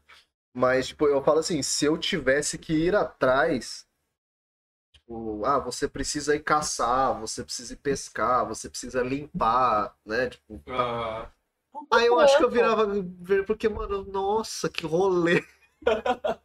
ah, não, ligado? muito trabalho pra comer, não. Pega essa fruta pra mim. cara. Tipo, mano, não, tem que caçar um cervo, vambora. Aí você dá dois passos, o cara sai correndo e fala, ah, mano, deixa quieto. Sim, eu já fui vegetariana um tempo atrás. Eu, na verdade, eu não fui vegetariana 100%. Eu comia pescados, é, peixe às vezes, quando tinha, quando eu tava perto de algum lugar que realmente, tipo, pescado acabou de ser pescado. Então eu fiquei um ano e oito meses sem comer carne vermelha, mas comia um pescadito às vezes, como sushi, essas coisas. Mas assim, eu nunca fui de cozinhar carne. Eu sempre comi carne na rua, sempre comi carne num churrasco, eu sempre comi carne, tipo, nunca fui de comprar a carne e fazer a carne. Assim. Poucas vezes na minha vida eu fiz isso. E agora eu tô de novo meio que voltando a esse, essa filosofia de ser vegetariana. E, e a- ontem mesmo eu fui num evento com os amigos, eles são super sanos, eles são vegetarianos e super conscientes, fazem fermentações, kombucha, kefir, vários assuntos aí da nova era e da, quer dizer, da nova era não, da é, dessa nova moda, dessa novo momento, né, que estamos vivendo. E aí a gente começou a brisar pensando no leite, né? Que a gente toma leite, cara, tipo, porra, para pra pensar. A gente tem, sei lá, eu tenho 30 anos e eu tomo um leite que vem de um animal. Tipo, é muito estranho isso. É porque, assim, esse lance do vegetariano e do vegano é mais achar. É mais. Mais lá. Ai, como que fala? Bom, é mais lá do que. Mais achar de- do vegano do vegetariano é trazer a consciência. É tipo pensar: estou comendo um animal morto estou bebendo leite de uma vaca. Às vezes a gente não pensa, sabe? A gente simplesmente toma. Mas, tipo. Muito louco isso. Ó, mini chicken. Estou comendo um pintinho morto. Cara, mas é assim, Mas é bom. eu- acho Tô engraçado aqueles radicais. da galinha. É. de galinha. Da É, é ovo. bizarro. Mas assim, eu acho, eu acho aqueles radicais de falar assim, não pode comer nada que tenha, que é vivo. Então se mata. Sim. Simples assim. Ah, eu não posso comer carne porque carne é um animal, o animal tem que viver e tal. Não. Não, eu, eu. Pensa assim, se você não comer o, o, sei lá, a carne do porco, não, um porco selvagem da vida, alguém vai comer. Eu não tô falando de alguém humano. Então, assim, lei da vida. Felizmente ou infelizmente, a gente foi parar no topo da cadeia. Entre aspas, nada caça a gente, só a gente mesmo. Mas eu acho esse, esse rolê muito extremista, tipo, não como porque tem que viver. Eu Falei, mano, então se mata, porque não tem como você sobreviver sem você comer certas coisas. Ah, mas tem, a gente pode substituir a carne por tal coisa. Dá, durante um tempo. Entendeu? Tipo, eu sei lá, eu acho É, nesse muito. caso eu concordo com você, porque eu fui vegetariana, né, como te contei, e eu voltei a comer carne, e às vezes eu sinto, sim, necessidade de comer carne, mas agora eu tô bem tranquila, agora por enquanto eu não tô sentindo, mas às vezes quando eu sinto, eu pego e como, tipo, não fico também, ai, não, porque fico me proibindo. Eu sei que eu vou morrer mesmo, eu sei que o animal já tá morto mesmo, tá lá no açougue, então, já tipo, mataram. Já mesmo? morreu. Tipo, não tem o que você fazer. sim. Entendeu? E eu acho que assim, é um processo. Eu acho que é um processo que a gente está passando todo mundo junto no planeta. Eu acho que já tem uma boa quantidade de vegetariano, agora tem os veganos também, e tem os carnívoros. E eu acho que é uma fusão assim que vai passando o ciclo e a gente vai ver o que vai acontecer no futuro, né? Porque por enquanto a gente tem toda essa mescla. Eu acho que não precisa ser todo mundo vegetariano. Não precisa ser todo mundo vegano. Eu acho que assim, vai sendo equilibrado Assim, conforme mas o baile da vida. Eu sou carnívoro estritamente porque é fácil na sociedade na qual eu convivo. Se eu tivesse uma né? realidade. É o que eu eu tivesse que ir atrás dessa carne, eu seria totalmente vegano. É o que eu falei pra você. A não ser que for peixe. Peixe eu acho que é assim, bem mais fácil de você pegar, matar, preparar. Não seja Então, mas é, é é o que eu falei matar. você. É porque hoje é tudo muito fácil. Inclusive, eu, eu queria, eu queria que o mundo desse um jeito pra dificultar algumas coisas, porque tá tudo muito fácil. O nego Sim. não tem que caçar mais, não- o nego não tem que construir uma casa pra não morrer de frio, tá ligado? Hoje você Eu vai lá, vou com comprar você. e é isso aí. eu acho que.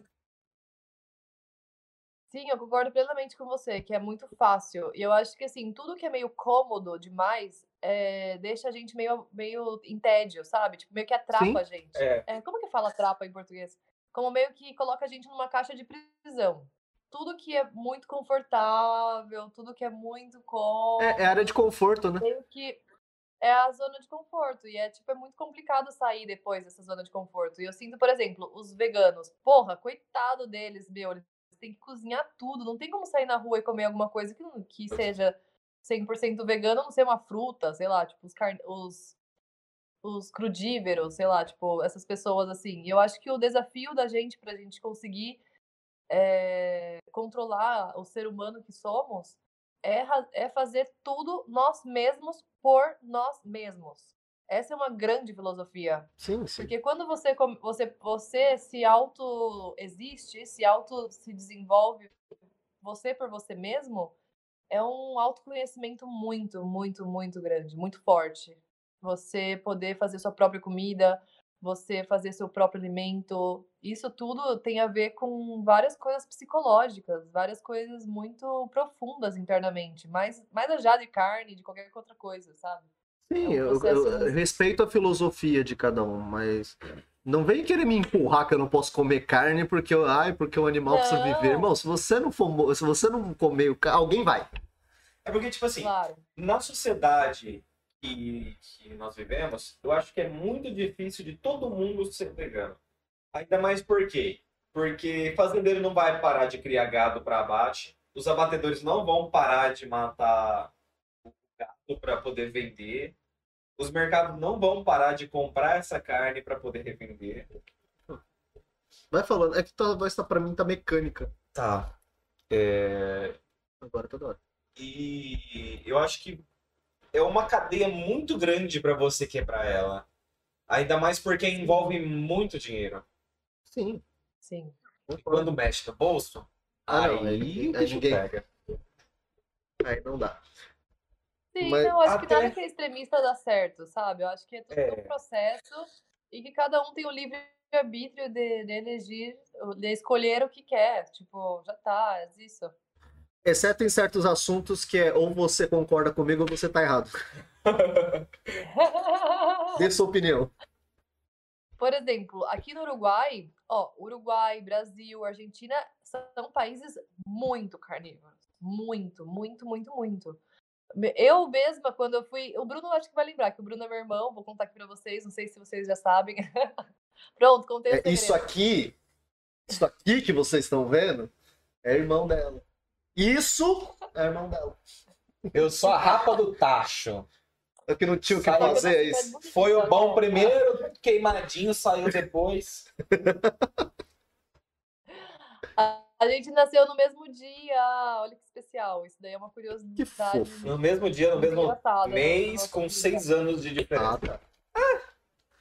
E... Já descobrimos quem herdou a inteligência da família. Não É. foi você, provavelmente não foi seu irmão.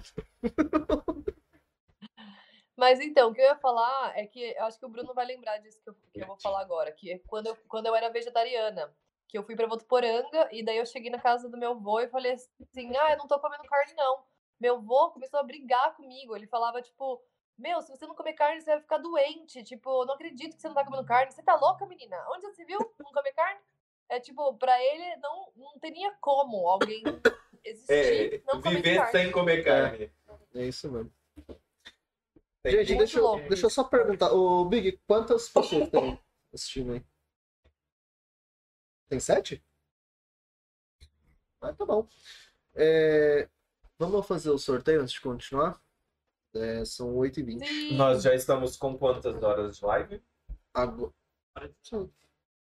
Não consigo ver. Isso aí. Uma hora e vinte? Uma hora e vinte. Quer fazer o sorteio? O que, que você tá. Ah, Meu Deus, tem um gato. Esse gato no meio do nada. Galerinha, a gente vai rolar o sorteio tá? Da- do Double Animais. Você gosta de jogos de tabuleiro? Ai, eu adoro jogo de tabuleiro. Eu sei jogar dama, Jogo da velha.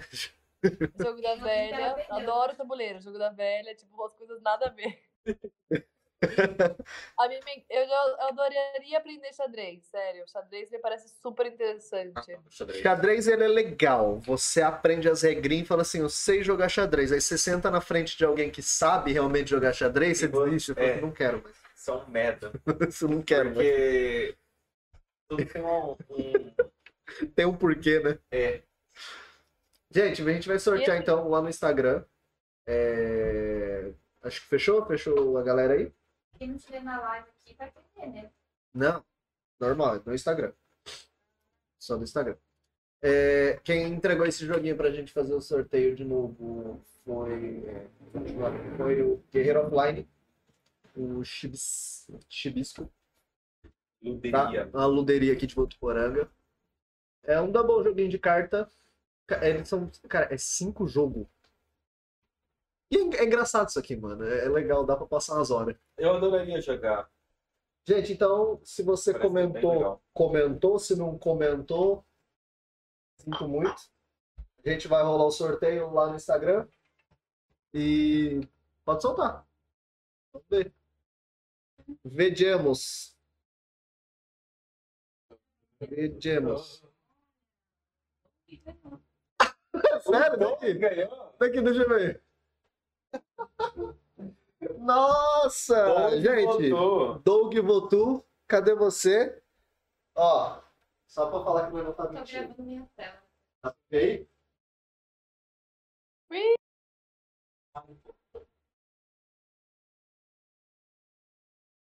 Aí, ó. Doug Votu, parabéns. Cadê o Doug? Que triste. Então, é isso aí. Doug, parabéns. O... Teve 27 é, pessoas no número sorteados. Comentar. Hã? 27. É, comentários, sim, 27 pessoas no geral. E, Doug, parabéns. A gente tenta entregar pra você ou você vem retirar se você vier. Ah, o Doug vir. podia vir aqui, né? Vem aqui. Vai ter que vir aqui. Então, gente, esse aqui é do Doug. Parabéns. Vai deixar aqui, vou deixar aqui bonitinho guardado. E a gente vai entregar para o Doug Funny. Doug votou. Inclusive, segue ele na Twitch, que ele, ele tá fazendo lives. Por aí. Ai, que demais, Doug Funny, me encantava esse desenho. Ele é gente boa pra caramba também. E todo mundo usou. Desenho. Dami, só pra, só pra falar aqui, minha mãe mandou aqui que adorou seu cabelo.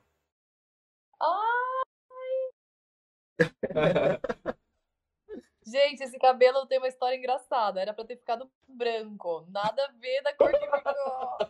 Nossa, Isso mas errou por pouco. assim. Mas passou tão perto. Passou bem perto, né? Olha, ficou bem parecido com branco, né? Nem me fale, ainda bem que eu sou uma pessoa super descolada, alternativa. Não, eu não fico chorando por isso, porque qualquer outra mulher, outra menina poderia estar chorando, esperneando. Ah, meu cabelo! Eu sou super, tipo, relax, tá? Tudo bem. Passou erros, mas eu aceitei e tá. Eu banco o look, né? Eu ban- eu banco a vibe. tipo, faz de conta que era pra ser assim mesmo. Eu quero É azul. aceitar Ah, eu cheguei no amarelo, tá sabe? bom. Tipo, é melhor aceitar as coisas como são do que ficar Pernear por tudo. chorando. Mas esse daqui é tipo violeta genciana. É, uma, é um negócio que as vovozinhas usam, sabe? Pra. Ah, era pra ter ficado assim, era pra ter ficado branco. Só Meu. que, né, eu não calculei muito bem a quantidade, sabe? Ah, não, mas Aí ficou tão velho. cor. Mas De longe, bonito. assim, parece. É, a gente tá vendo daqui, né? Daqui tá bonito. Cara, eu acho. Deixa eu testar uma coisa. Tan, tan, tan, tan. Fala. Só. Ah. Ah! Não. Não, não. Não, não, não. Gente, eu não Ai, sei, tua voz tá legal. muito bizarra. Então. Tá muito mecânica pra mim. Mas, enfim. Ô, Tami, deixa eu perguntar. O que, que você faz aí atualmente? Tipo, você trabalha com alguma coisa? Você. Sim. Eu sou muito multiuso, né? Como eu te falei. Taca no peito do pai que o é pai um resolve. coisas. Tanto que isso está sendo um, um dilema na minha vida, porque assim, eu sempre fiz muitas coisas em paralelo.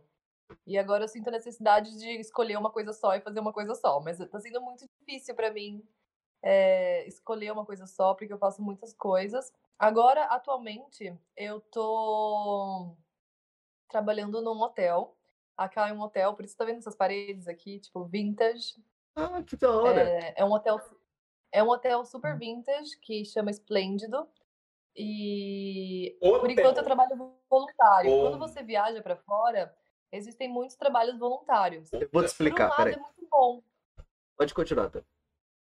Por um lado é muito bom o trabalho voluntário, porque assim, te abre as portas para você morar grátis e tudo mais. Só que a maioria dos trabalhos voluntários não tem dinheiro envolvido, então a gente precisa fazer outra coisa para existir. Atualmente eu tenho uma marca de roupa que chama Tanda e tenho também uma marca, um- uma second hand, que é tipo um brechó, que vende roupa usada. Então eu adoro fazer feira, assim. Eu sempre gostei desde pequena de vender roupa. Desde pequena eu, eu vendia roupa para manicure, eu vendia minha roupa no colégio. Eu sempre fui muito empreendedora. Desde pequena eu gostei de vender coisas. E, e por enquanto eu tô vendendo roupas.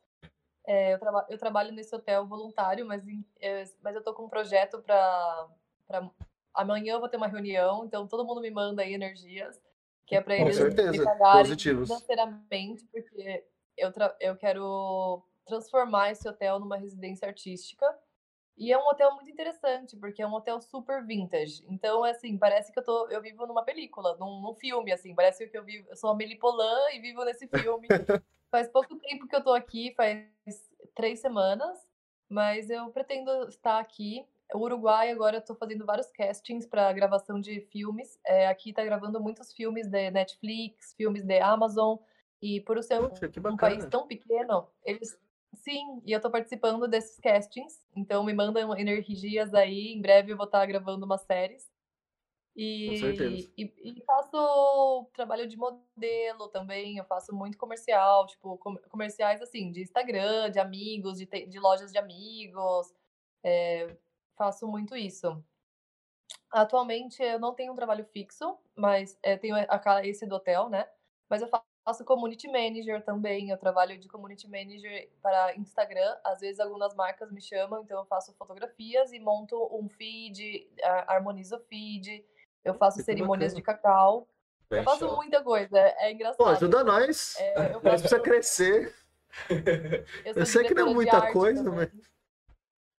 Ajuda Eu nós a faço crescer. direção de arte, eu pinto quadros, eu faço cerimônias de cacau, meio Esse aqui é dela. Ah, Eu bonito. tiro tarô, tipo, faço tudo. Só não sou Uber, todavia ainda não fui Uber. mas- E pra nem pedidos já. Mas me falta. Ah, esse quadro foi eu que fiz, sim. Big, dá pra ver? Ele é lindo, sim. Foi um presente pro meu irmão. Porque tá muito lento, mano. Muito bonitinho. Depois eu mando pra vocês uns links de- dos meus trabalhos, se vocês quiserem acompanhar depois nas, nas redes. Por eu faço roupa sustentável, eu gosto muito de trabalhar com sustentabilidade. Então eu pego roupas de brechó e transformo em roupas novas. E eu acho que assim, o caminho do futuro é isso, assim, a gente pensar um pouco mais eh, na sustentabilidade, na reciclagem, no, no reaproveitar, né? E um pouco contra a indústria capitalista, eh, enfim, eh, e ter melhores relações também, né? Porque junto com o capitalismo não é só você ser consumista, é você consa- consumir as coisas, né? É você só consumir. Então, às vezes, a gente acaba consumindo amizades, a gente às vezes acaba consumindo relações. E, as- e amizades e relações não são consumidas, na verdade, é um intercâmbio, né? É um, é um dar e receber.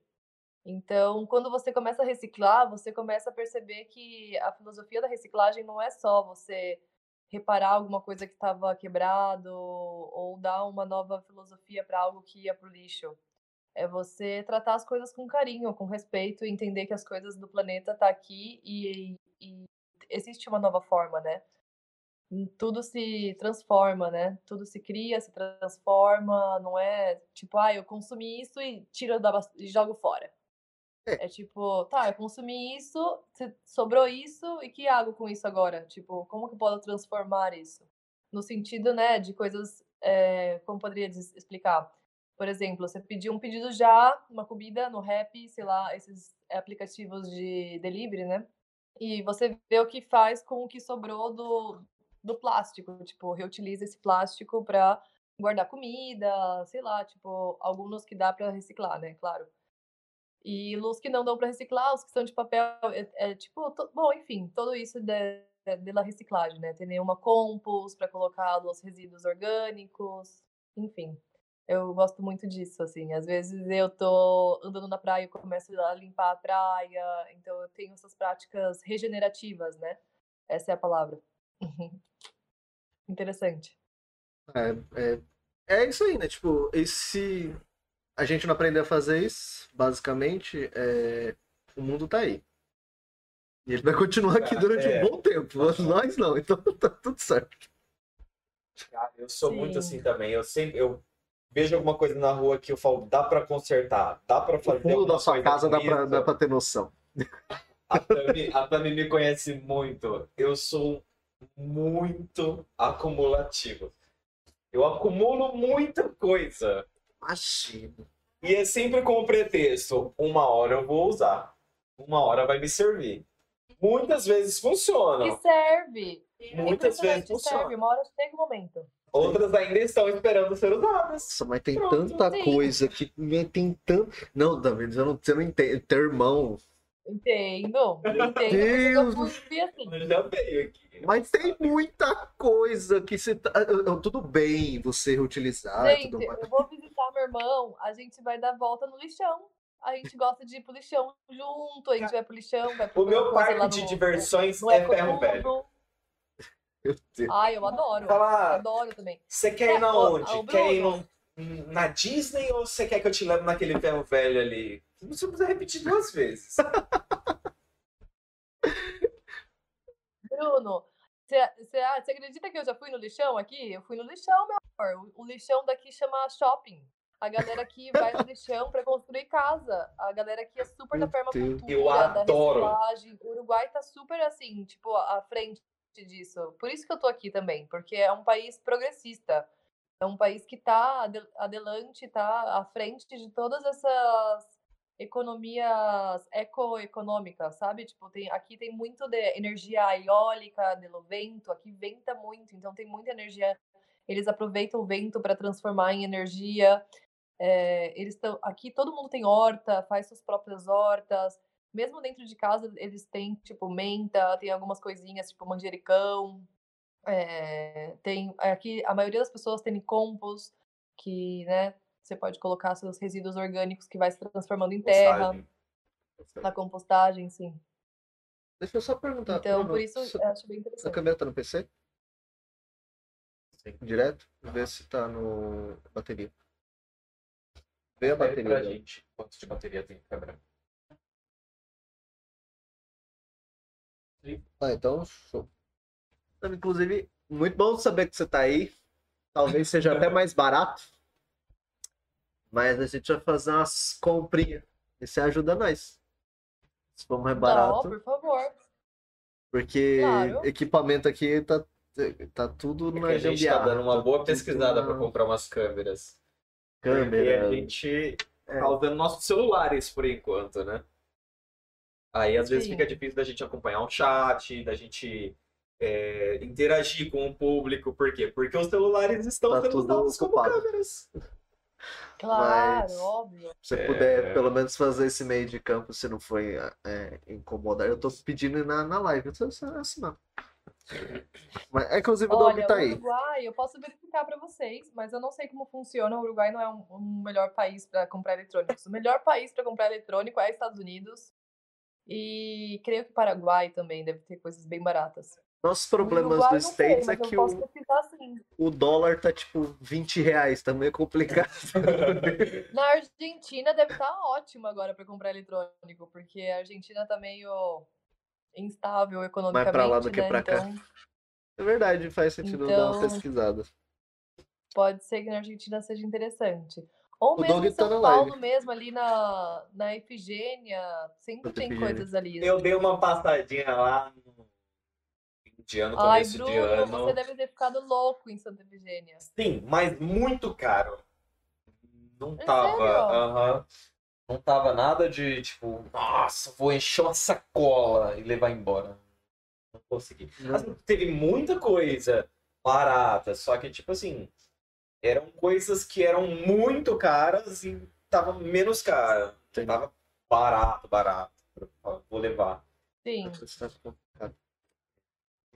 Essa, essa... Nossos queridos administradores estão, estão complicando mais, porque dólar a 20 reais é mais fácil abandonar o real e a gente vai tudo pro dólar. dólar. Vamos migrar Gente, para as sim, aumentou criptomoedas. demais. Queria ganhar em dólar, mas O lance agora é ir para as criptomoedas, não sei como que funciona, ganhar dinheiro nos aplicativos. Agora É, tem vários vamos virar trader. que estão dando dinheiro. Vira trader. Tá vendo esse carro aqui? Esse carro aqui eu comprei com três semanas de, de trade. Tá vendo esse TikTok. Eu vou pagar ele agora. Você já viu aqueles raiva dessa propaganda Você já ótima. viu aqueles caras que falam assim, tá vendo aqui, ó, cheguei aqui, tô tomando uma água com gás, tô comendo um croissant e pedi um brigadeiro. A minha conta deu 75 reais. Falei, irmão, você tá comendo. Agora vamos ver se eu vou conseguir pagar. Aí o cara, aí ó, consegui, e aí é isso aí. Agora eu consegui pagar meu café. Irmão, 75 conto numa, tá ligado? Onde você vai? Não, no, no grau, é... grau tem aquela. Gente, o, o grau é muito caro, vai tomar no Não, cu, o já não vou Assim, mais eu não, grau, não vou, não falar mal, Eu mas o grau é assim, acho, boatos que falam assim, a galera que trabalha lá, não é que foi pra trabalhar lá. Estavam em viagem, passaram no grau, tomaram um copo conseguiram. d'água, não conseguiram pagar a conta e estão trabalhando lá até hoje. É assim que funciona. Porque, mano, é bizarro o bagulho. É, cara. Mas é, tem aquilo lá, É um absurdo, nada sério, de quer. verdade, impressionante.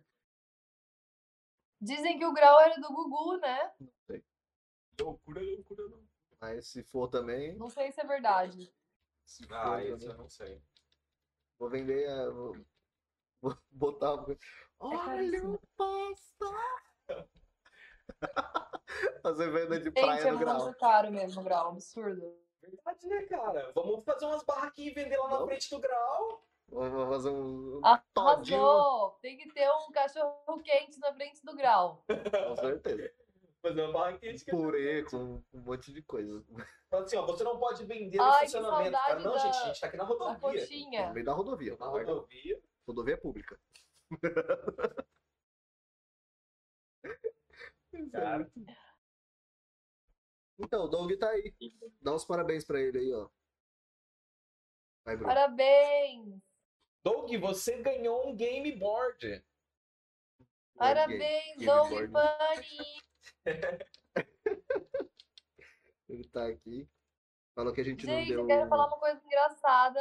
Diga. A última coisa que eu, uma coisa que eu vou, que eu lembrei agora é que, que as pessoas fora do Brasil zoam muito a gente, que eu nunca tinha reparado isso, porque como a gente vive no Brasil, né, a gente fala português, a gente nunca percebe as coisas estranhas que a gente poderia estar fazendo, por- porque a gente já tá tão acostumado, É.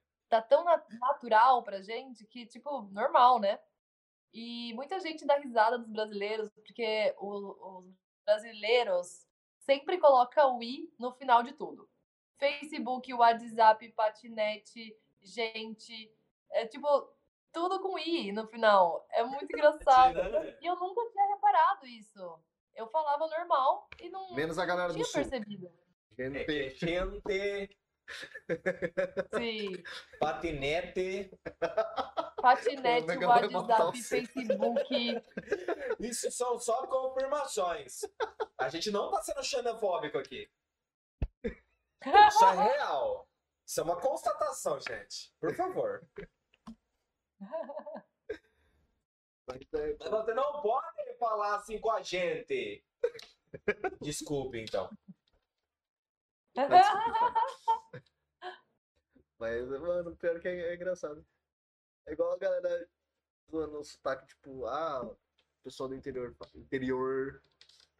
Eu peguei, eu peguei esse sotaque quando eu vim pra cá, porque eu era de São Paulo, era... eu ainda falo algumas coisas de São Paulo, mas eu puxo bastante o R agora.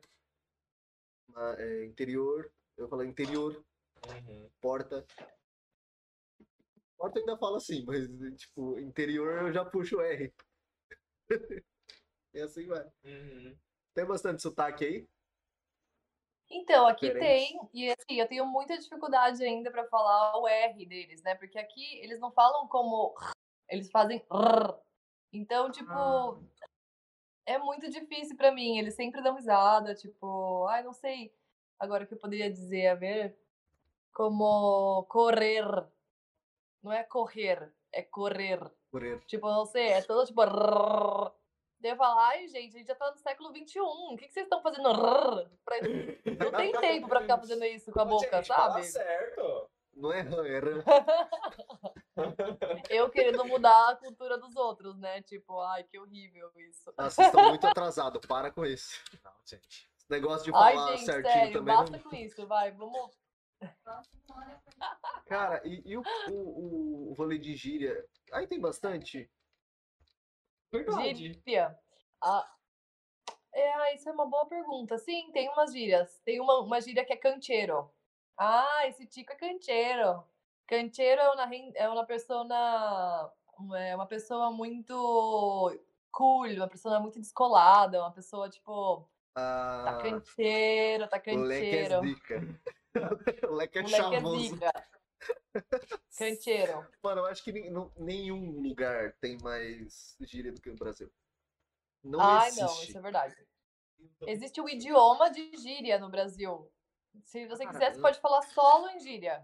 Sim, Verdade. Tem lugar que você só vai falar em gíria. eu São o Paulo. é, mas... São Paulo é muita gíria. São Impressionante. Paulo, São Paulo capital. comunidades. Não, em comunidade. Cara, e a gente É. consegue falar, usar, tipo, falar a mesma coisa em trocentos idiomas, de, de trocentas palavras diferentes. Sei lá, Sim. bonito, da hora, é, chavoso, que mais? Como é que você, tra você traduz pro, pro alguém de fora o que, que é um pode pá? Pode pá. Pode pá. Não, pode pá. Não, impossível. Que que ele- Pode pá. Isso aí. Não, tem coisas que é impossível traduzir de gíria, impossível. Mas assim, tem umas coisas muito engraçadas que eu sofro ainda. É, agora não, agora tá um pouco menos, mas ainda às vezes me passa algumas, que é, por exemplo, quando eu comecei a viajar assim para esses países da América do Sul que falam espanhol, eu sofria vários bullying por coisas que eu falava. Por exemplo, um dia eu tava cozinhando na casa de alguém, era, creio que era no Chile isso. E tava fazendo, acho que era um poroto, sei lá, tipo um feijão, alguma coisa que tinha caldo, né? E daí eu tava lá cozinhando e conversando, lá, lá, lá, e aí eu virei pra, um, pra pessoa e falei, ai, você tem uma concha aqui? Preciso de concha. E daí todo mundo me olhou assim, tipo, todo mundo parou, ficou em silêncio, me, me olhando assim, tipo, meio que assustados, assim, falando. Eu falava, pega a concha, pega a concha. E daí eles me olhavam assim, tipo, assim, tipo. E daí eu falei, Gente. mas o que que eu... E concha é vagina. Então, tipo, todos começavam a, a, a olhar pra mim falando, tipo, essa menina quer que pega na vagina dela. tipo, ninguém entendeu nada. Eu falava, pega a concha, pega a concha. E eles, tipo, Meu Deus. depois Alguém me uma explicaram que era concha? vagina. Vocês não estão entendendo?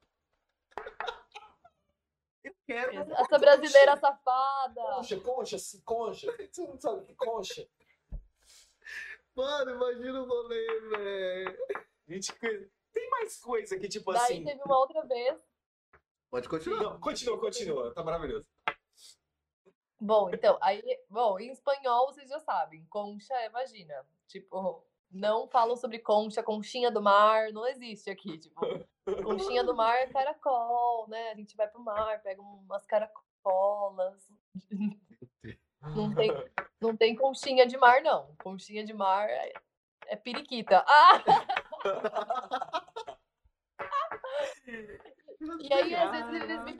E daí eles me perguntavam, tipo, mas como que fala vagina, então, no Brasil, né? Porque se Nossa. concha é, é coisa. Aí eu falei assim, Ah, ai, então dicionário só pra isso. Você vários abre nomes. um agulha assim, tem um rolo.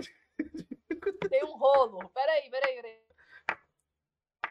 Órgãos genitais no Brasil tem um dicionário só pra isso. Tipo, É, porque tem, tem a forma culta, a forma da, da quebrada, tem a forma do.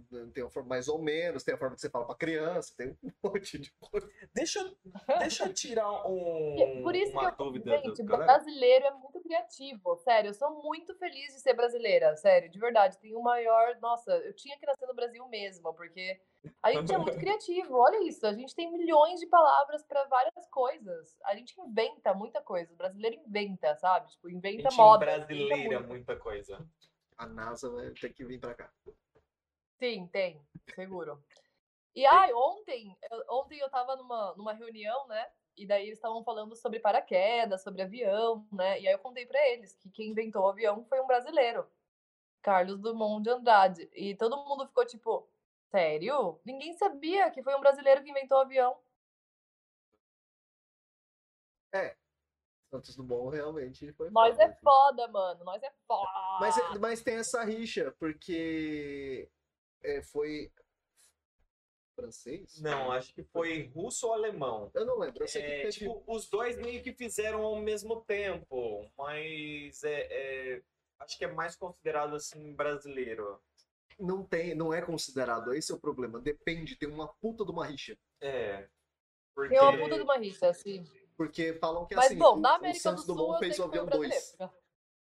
O primeiro ele só, sei lá, fez um negócio, aí o Santos Dumont deu certo. Aí ele falou assim, Ah. não, então já inventaram o avião, tá ligado? Então tem muita essa rixa. É, é complicado, é complicado. Sim, mas não, sim, eu ó. sou brasileiro, então eu vou defender. O Santos Dumont foi. Tá, gente, antes da gente sumir do, do, do assunto de, de órgãos sexuais, eu gostaria de deixar bem claro uma coisa aqui que ficou meio que popular na nossa cultura. Dizer Ah, piroca. Você sabe o que é a Piroca. definição de piroca no dicionário? não. É muito utilizado no, no linguajar do funk. Você sabe o que é uma piroca? Posso nem. Não. Pênis infantil. Sério? Aham. Ah, piroquinha. Exatamente. Exatamente assim. E os caras falam com a boca cheia. Não, mas ó, olha só, voltando nesse rolê de gíria, Mano, como é que você. Ó, a gente tem traduções para os idiomas. Né? Tipo, sim, para inglês é yeah, e, né, para espanhol é sim, e, assim, e, e afins. Como é que você traduz para um, pra um estrangeiro a- o nosso ué? Ué, Sabe da onde que veio o, o ai do pessoal do sul? Não. É, Cuidado, Eu, eu, eu tenho Ué. base no que eu estou falando. temos sulistas aqui. Manda, manda, vamos discutir aí. É, quando vieram os estrangeiros para cá, é, eles que meio que se comunicavam com a gente, mas eles não sabiam como dizer muitas palavras. Então, sempre que um brasileiro falava com eles, eles falavam, what, sir? What, sir? Então, nisso, o, o pessoal do interior ficava imitando eles, porque achava engraçado. Aí eles ficavam, why so? Why so? Why so? Why so? E pegou why so? Forró também. Só. Tem essa Forró também. All. Porque era tradicional baile dos militares, né? Que era For all. for all. Então, onde vocês vão? No for all. For all, for all, for all. E virou forró. Mas esse é, esse é verdade. Aham. Aham. Mas, Surgiu da cara, ignorância brasileira. mas como é que é? Brasileiro. Ignorante sempre, tá tudo certo. Mas como é que você traduz para um estrangeiro o nosso ué? Porque, Ué. tipo assim, no- no- por exemplo, os caras. O... Sei lá, eu vi vi isso no Twitter. A menina falou assim, mano, o, é, tipo, o que significa ué? É, tipo, entre, entre aspas.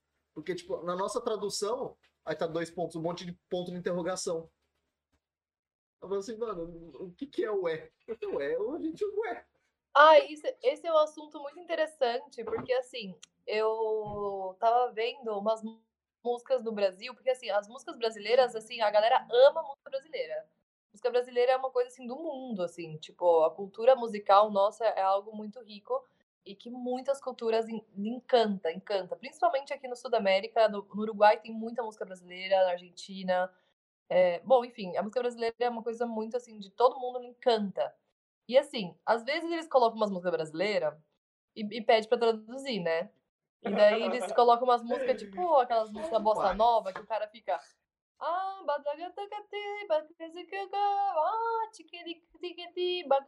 ah. E essas coisas não tem tradução, é tipo um. Blá.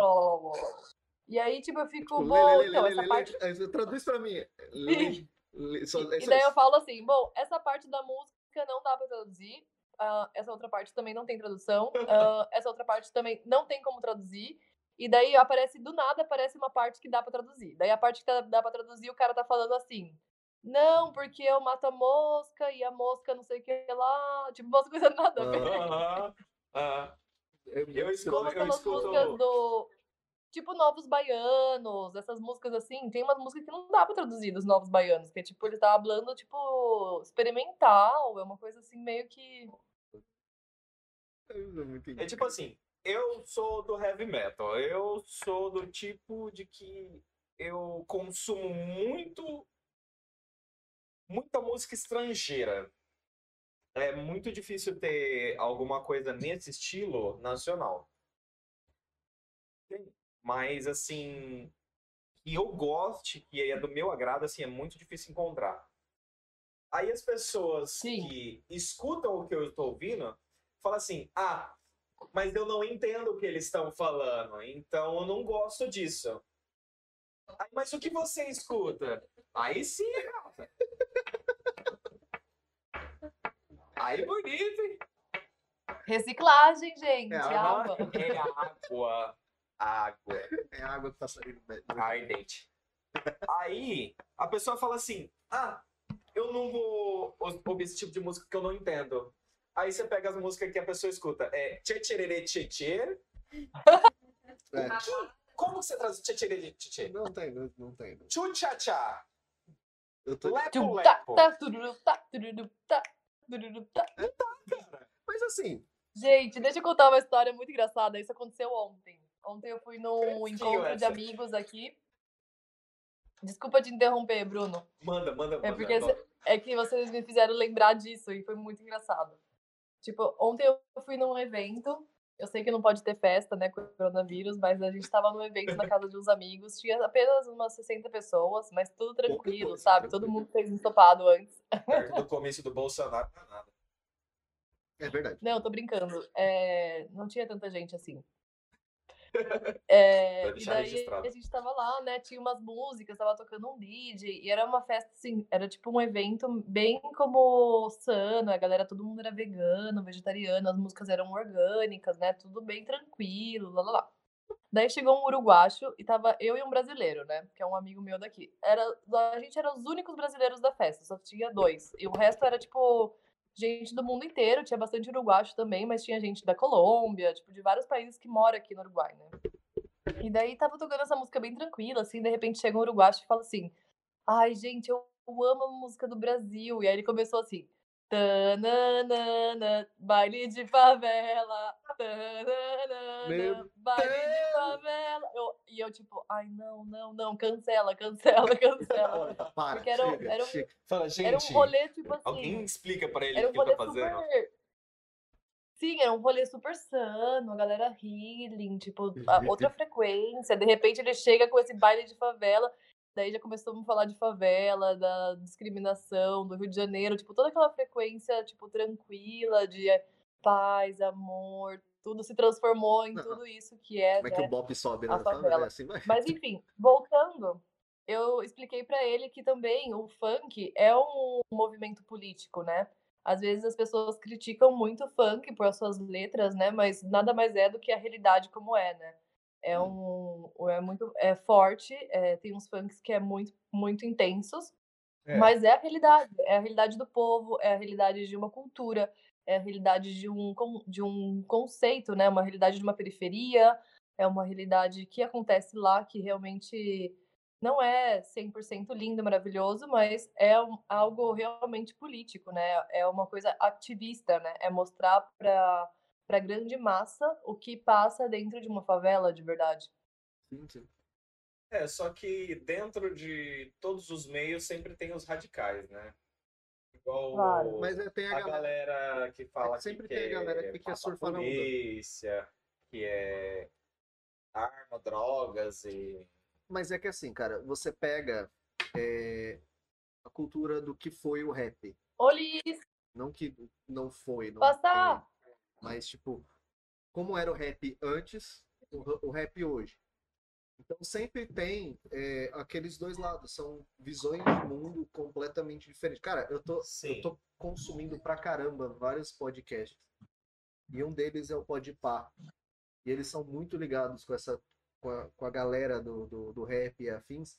E, cara, sentou gente lá, tipo, é, eu vou citar o nome de um, o Dexter. Puta do rapper. Ele contando as histórias, mano, você não. Você não imagina você lá. Entendeu? Por tudo que ele passou, tá ligado? Então, assim, é uma realidade que só vai entender quem passou ou quem tá passando. Então, assim, ah, o funk, mas o funk é assim, assim, cara, eu não gosto, eu particularmente não gosto. Obviamente, assim, não é que eu recrimino, não é isso. Mas eu não sou fã de funk. Só que eu prefiro muito mais se eu for um dia para uma festa, é, botar um, Tami, um- Vira a câmera. Travou? Não, a Tami Ah, ela tá, virou a câmera. ela tá.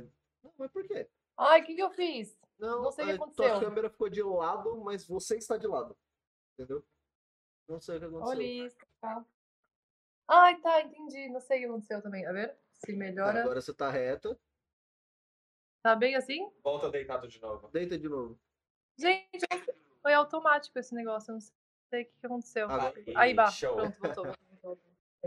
Gente, eu quero apresentar minha amiga aqui da Colômbia, ó, mais uma internacional. Ai, ela fugiu! Não quer aparecer. Ela é uma grande amiga minha, né? Fantástica. Olá! Fala oi. Direto do Brasil aí, ó. Fala oi pra ele. Olá, Tudo bom? como está? Eu, eu tô tudo bom? A pessoa vai entender.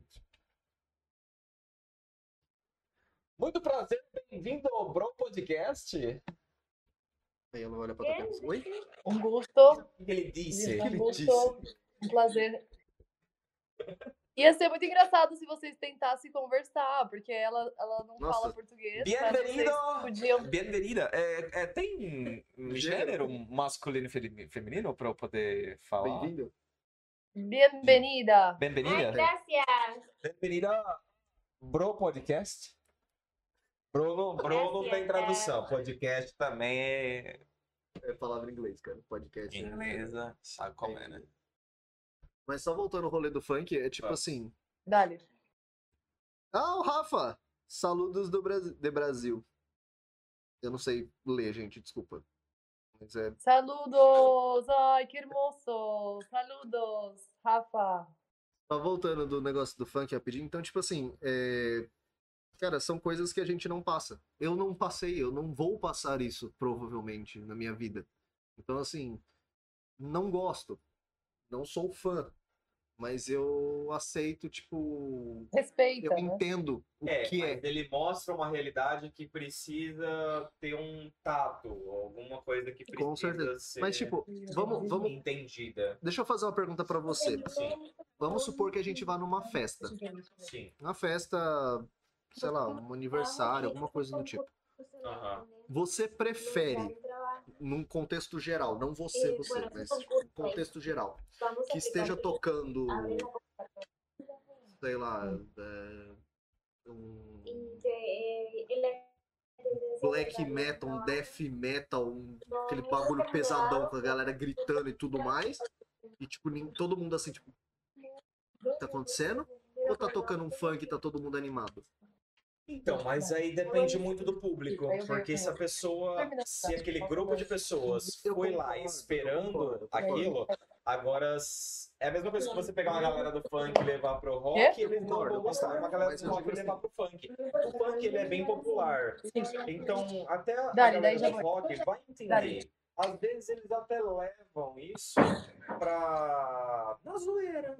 Porque. Mas é- É- você é você mais entende que é mais global do que você colocar um, tipo, um death metal pra tocar, onde, sei lá, cinco pessoas vão conhecer a música e vão curtir, ou você, sei lá, tocar uma Anitta da vida que todo mundo conhece? Sim, é porque esse tipo de música ele não é tão popular entre todo mundo, então ele não atinge todas as massas. O Ele- funk, por outro lado, não. O funk, por outro lado, é uma praga. Qualquer pessoa conhece. Gente, o funk é uma praga, sério, de verdade. Mas a galera ama o funk. E, e, de verdade, antes eu não gostava muito. Mas às vezes, quando eu tô meio baixa energia, eu ponho um funk, eu começo a rebolar. E de verdade, só de Cara, mover o cu já muda Quando tudo. você tá, quando você tá no baixo, baixo astral, assim, tipo, meio lá, bota qualquer funk aleatório do YouTube. Só com as. Não precisa curtir, só com as pancadas, do- as batidas do, do, do funk, você já fica assim, tipo. Da hora. Agora você É passa verdade. rock, dane-se. É, eu não tenho Gente, muito essa necessidade. A não ser que for um, Bahia, um clima de zoeira, aí eu coloco um. ODR. Ah, aí, é, aí é outra coisa. aí é bem pesado, só que puxado pro lado. Não, esquece o DR. Esquece. Aí não pode. Não pesquisa, por favor. Como que é? DR, o quê? O DR, não pesquise. O Tem DR. uma música que chama. Para! Para! A pessoa tá de boa. Para com isso. Não é mais. É. Sossega. Não Vai, sossega. vai com o bumbum tan, Não tan. pesquisa, Vem, gente. bumbum O tan, tan. DR. Mas é, é, é assim, são movimentos, né, cara? Assim como o rock foi há muito tempo atrás, assim como o rap foi e tá sendo ainda, Sim, sim. o funk tá aí. E é isso aí. Ó, você viu? Eu tava assistindo alguém fazendo stream, o cara, tá, o cara colocou o último clipe que a Anitta soltou. Tá em inglês, se eu não me engano, a última música dela. Acho que sim. É. Eu não sei o nome, desculpa. Mas ela tá em inglês. E, cara, é uma. Eu não gosto, não sou fã, não sou uau.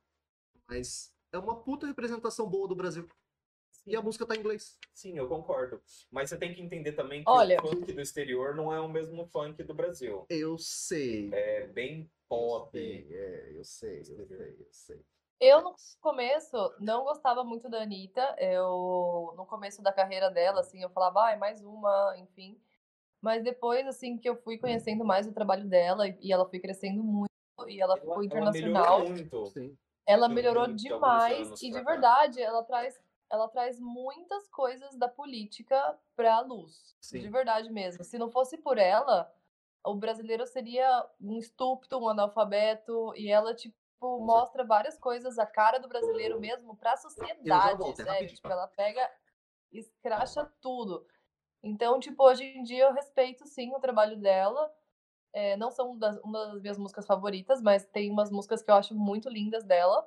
E assim, eu vejo mais como um ato político, como uma coisa assim que realmente necessitava trazer para luz. Ela aborda vários assuntos é, de periferia, da mulher, do feminismo, é, várias coisas assim que é, bem- é muito interessante. Tanto que ah, quando começou essa onda do Bolsonaro, de política, ela começou a, dar vídeos, lives, falando sobre política, sobre é, vários assuntos que muita gente não tem nem ideia sobre, sobre isso, e ela trouxe, assim, da maior, dessa forma simples, e começou a reeducar as pessoas com um olhar diferente, assim. Então, assim, eu respeito muito o trabalho dela, eu acho muito interessante que ela ficou bem internacional, em que ela mostrou mesmo para o mundo inteiro como é o Brasil de verdade, em realidade, né? Tipo, não é que o brasileiro, ai, sim, brasileiro, não sei o quê. Não, ela mostrou ali baile de favela, não, vai malandra, quer dizer, baile de vai malandra ali na, na favela, aquelas mulheres todas de biquíni fio dental, de tudo como funciona. E, e o brasileiro é isso, né? Como o brasileiro fora do país é muito visto corpo, mulheres exuberantes, culo. Então ela mostrou o culo para mostrar outras coisas também. Então, assim, eu acho que É, é interessante. ah, assim. muitas pessoas veem o Brasil de fora meio que carnaval e futebol. E caipirinha, E cachaça. Muita cachaça. cachaça. Assim, é, no começo da carreira da Anitta eu criticava muito ela. Mas eu respeito o que ela fez, que ela utilizou o funk como uma alavanca para ela crescer.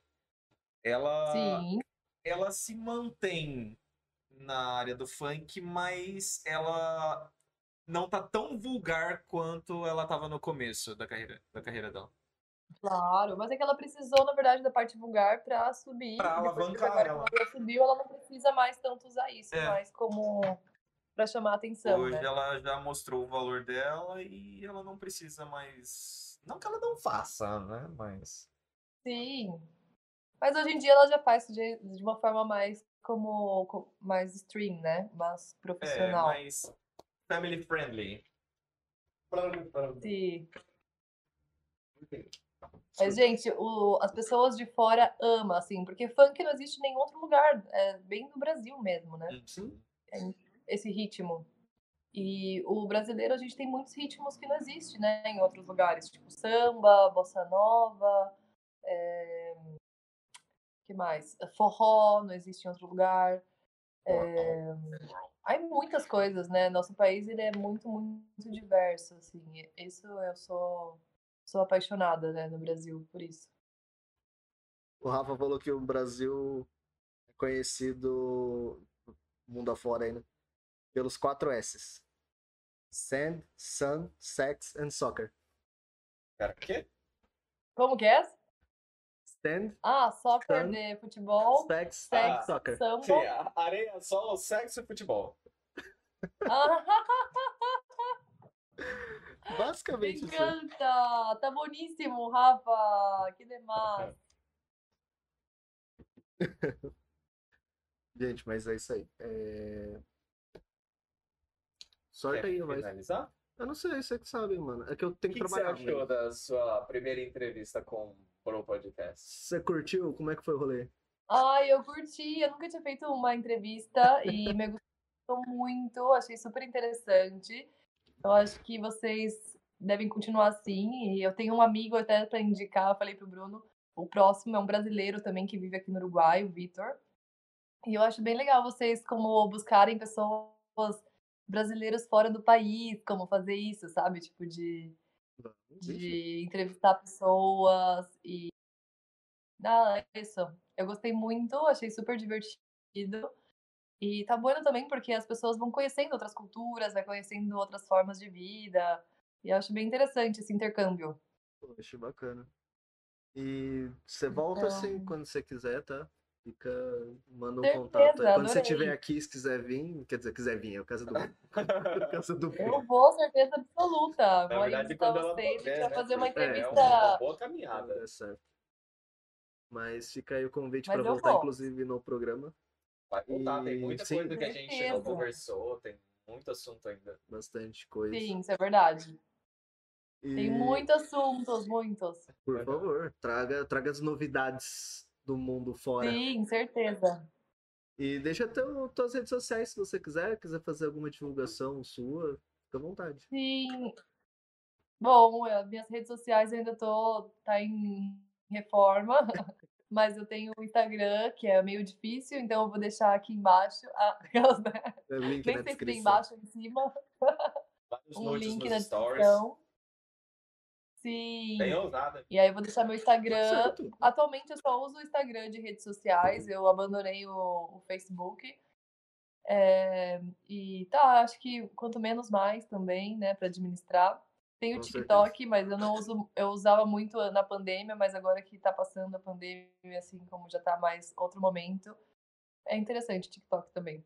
Mas eu adorei falar com vocês, muito obrigada eu, por me convidar. Eu achei muito interessante, porque eu nunca tinha feito uma entrevista antes. E, bom, quando, assim que vocês quiserem de novo, eu tô super disposta.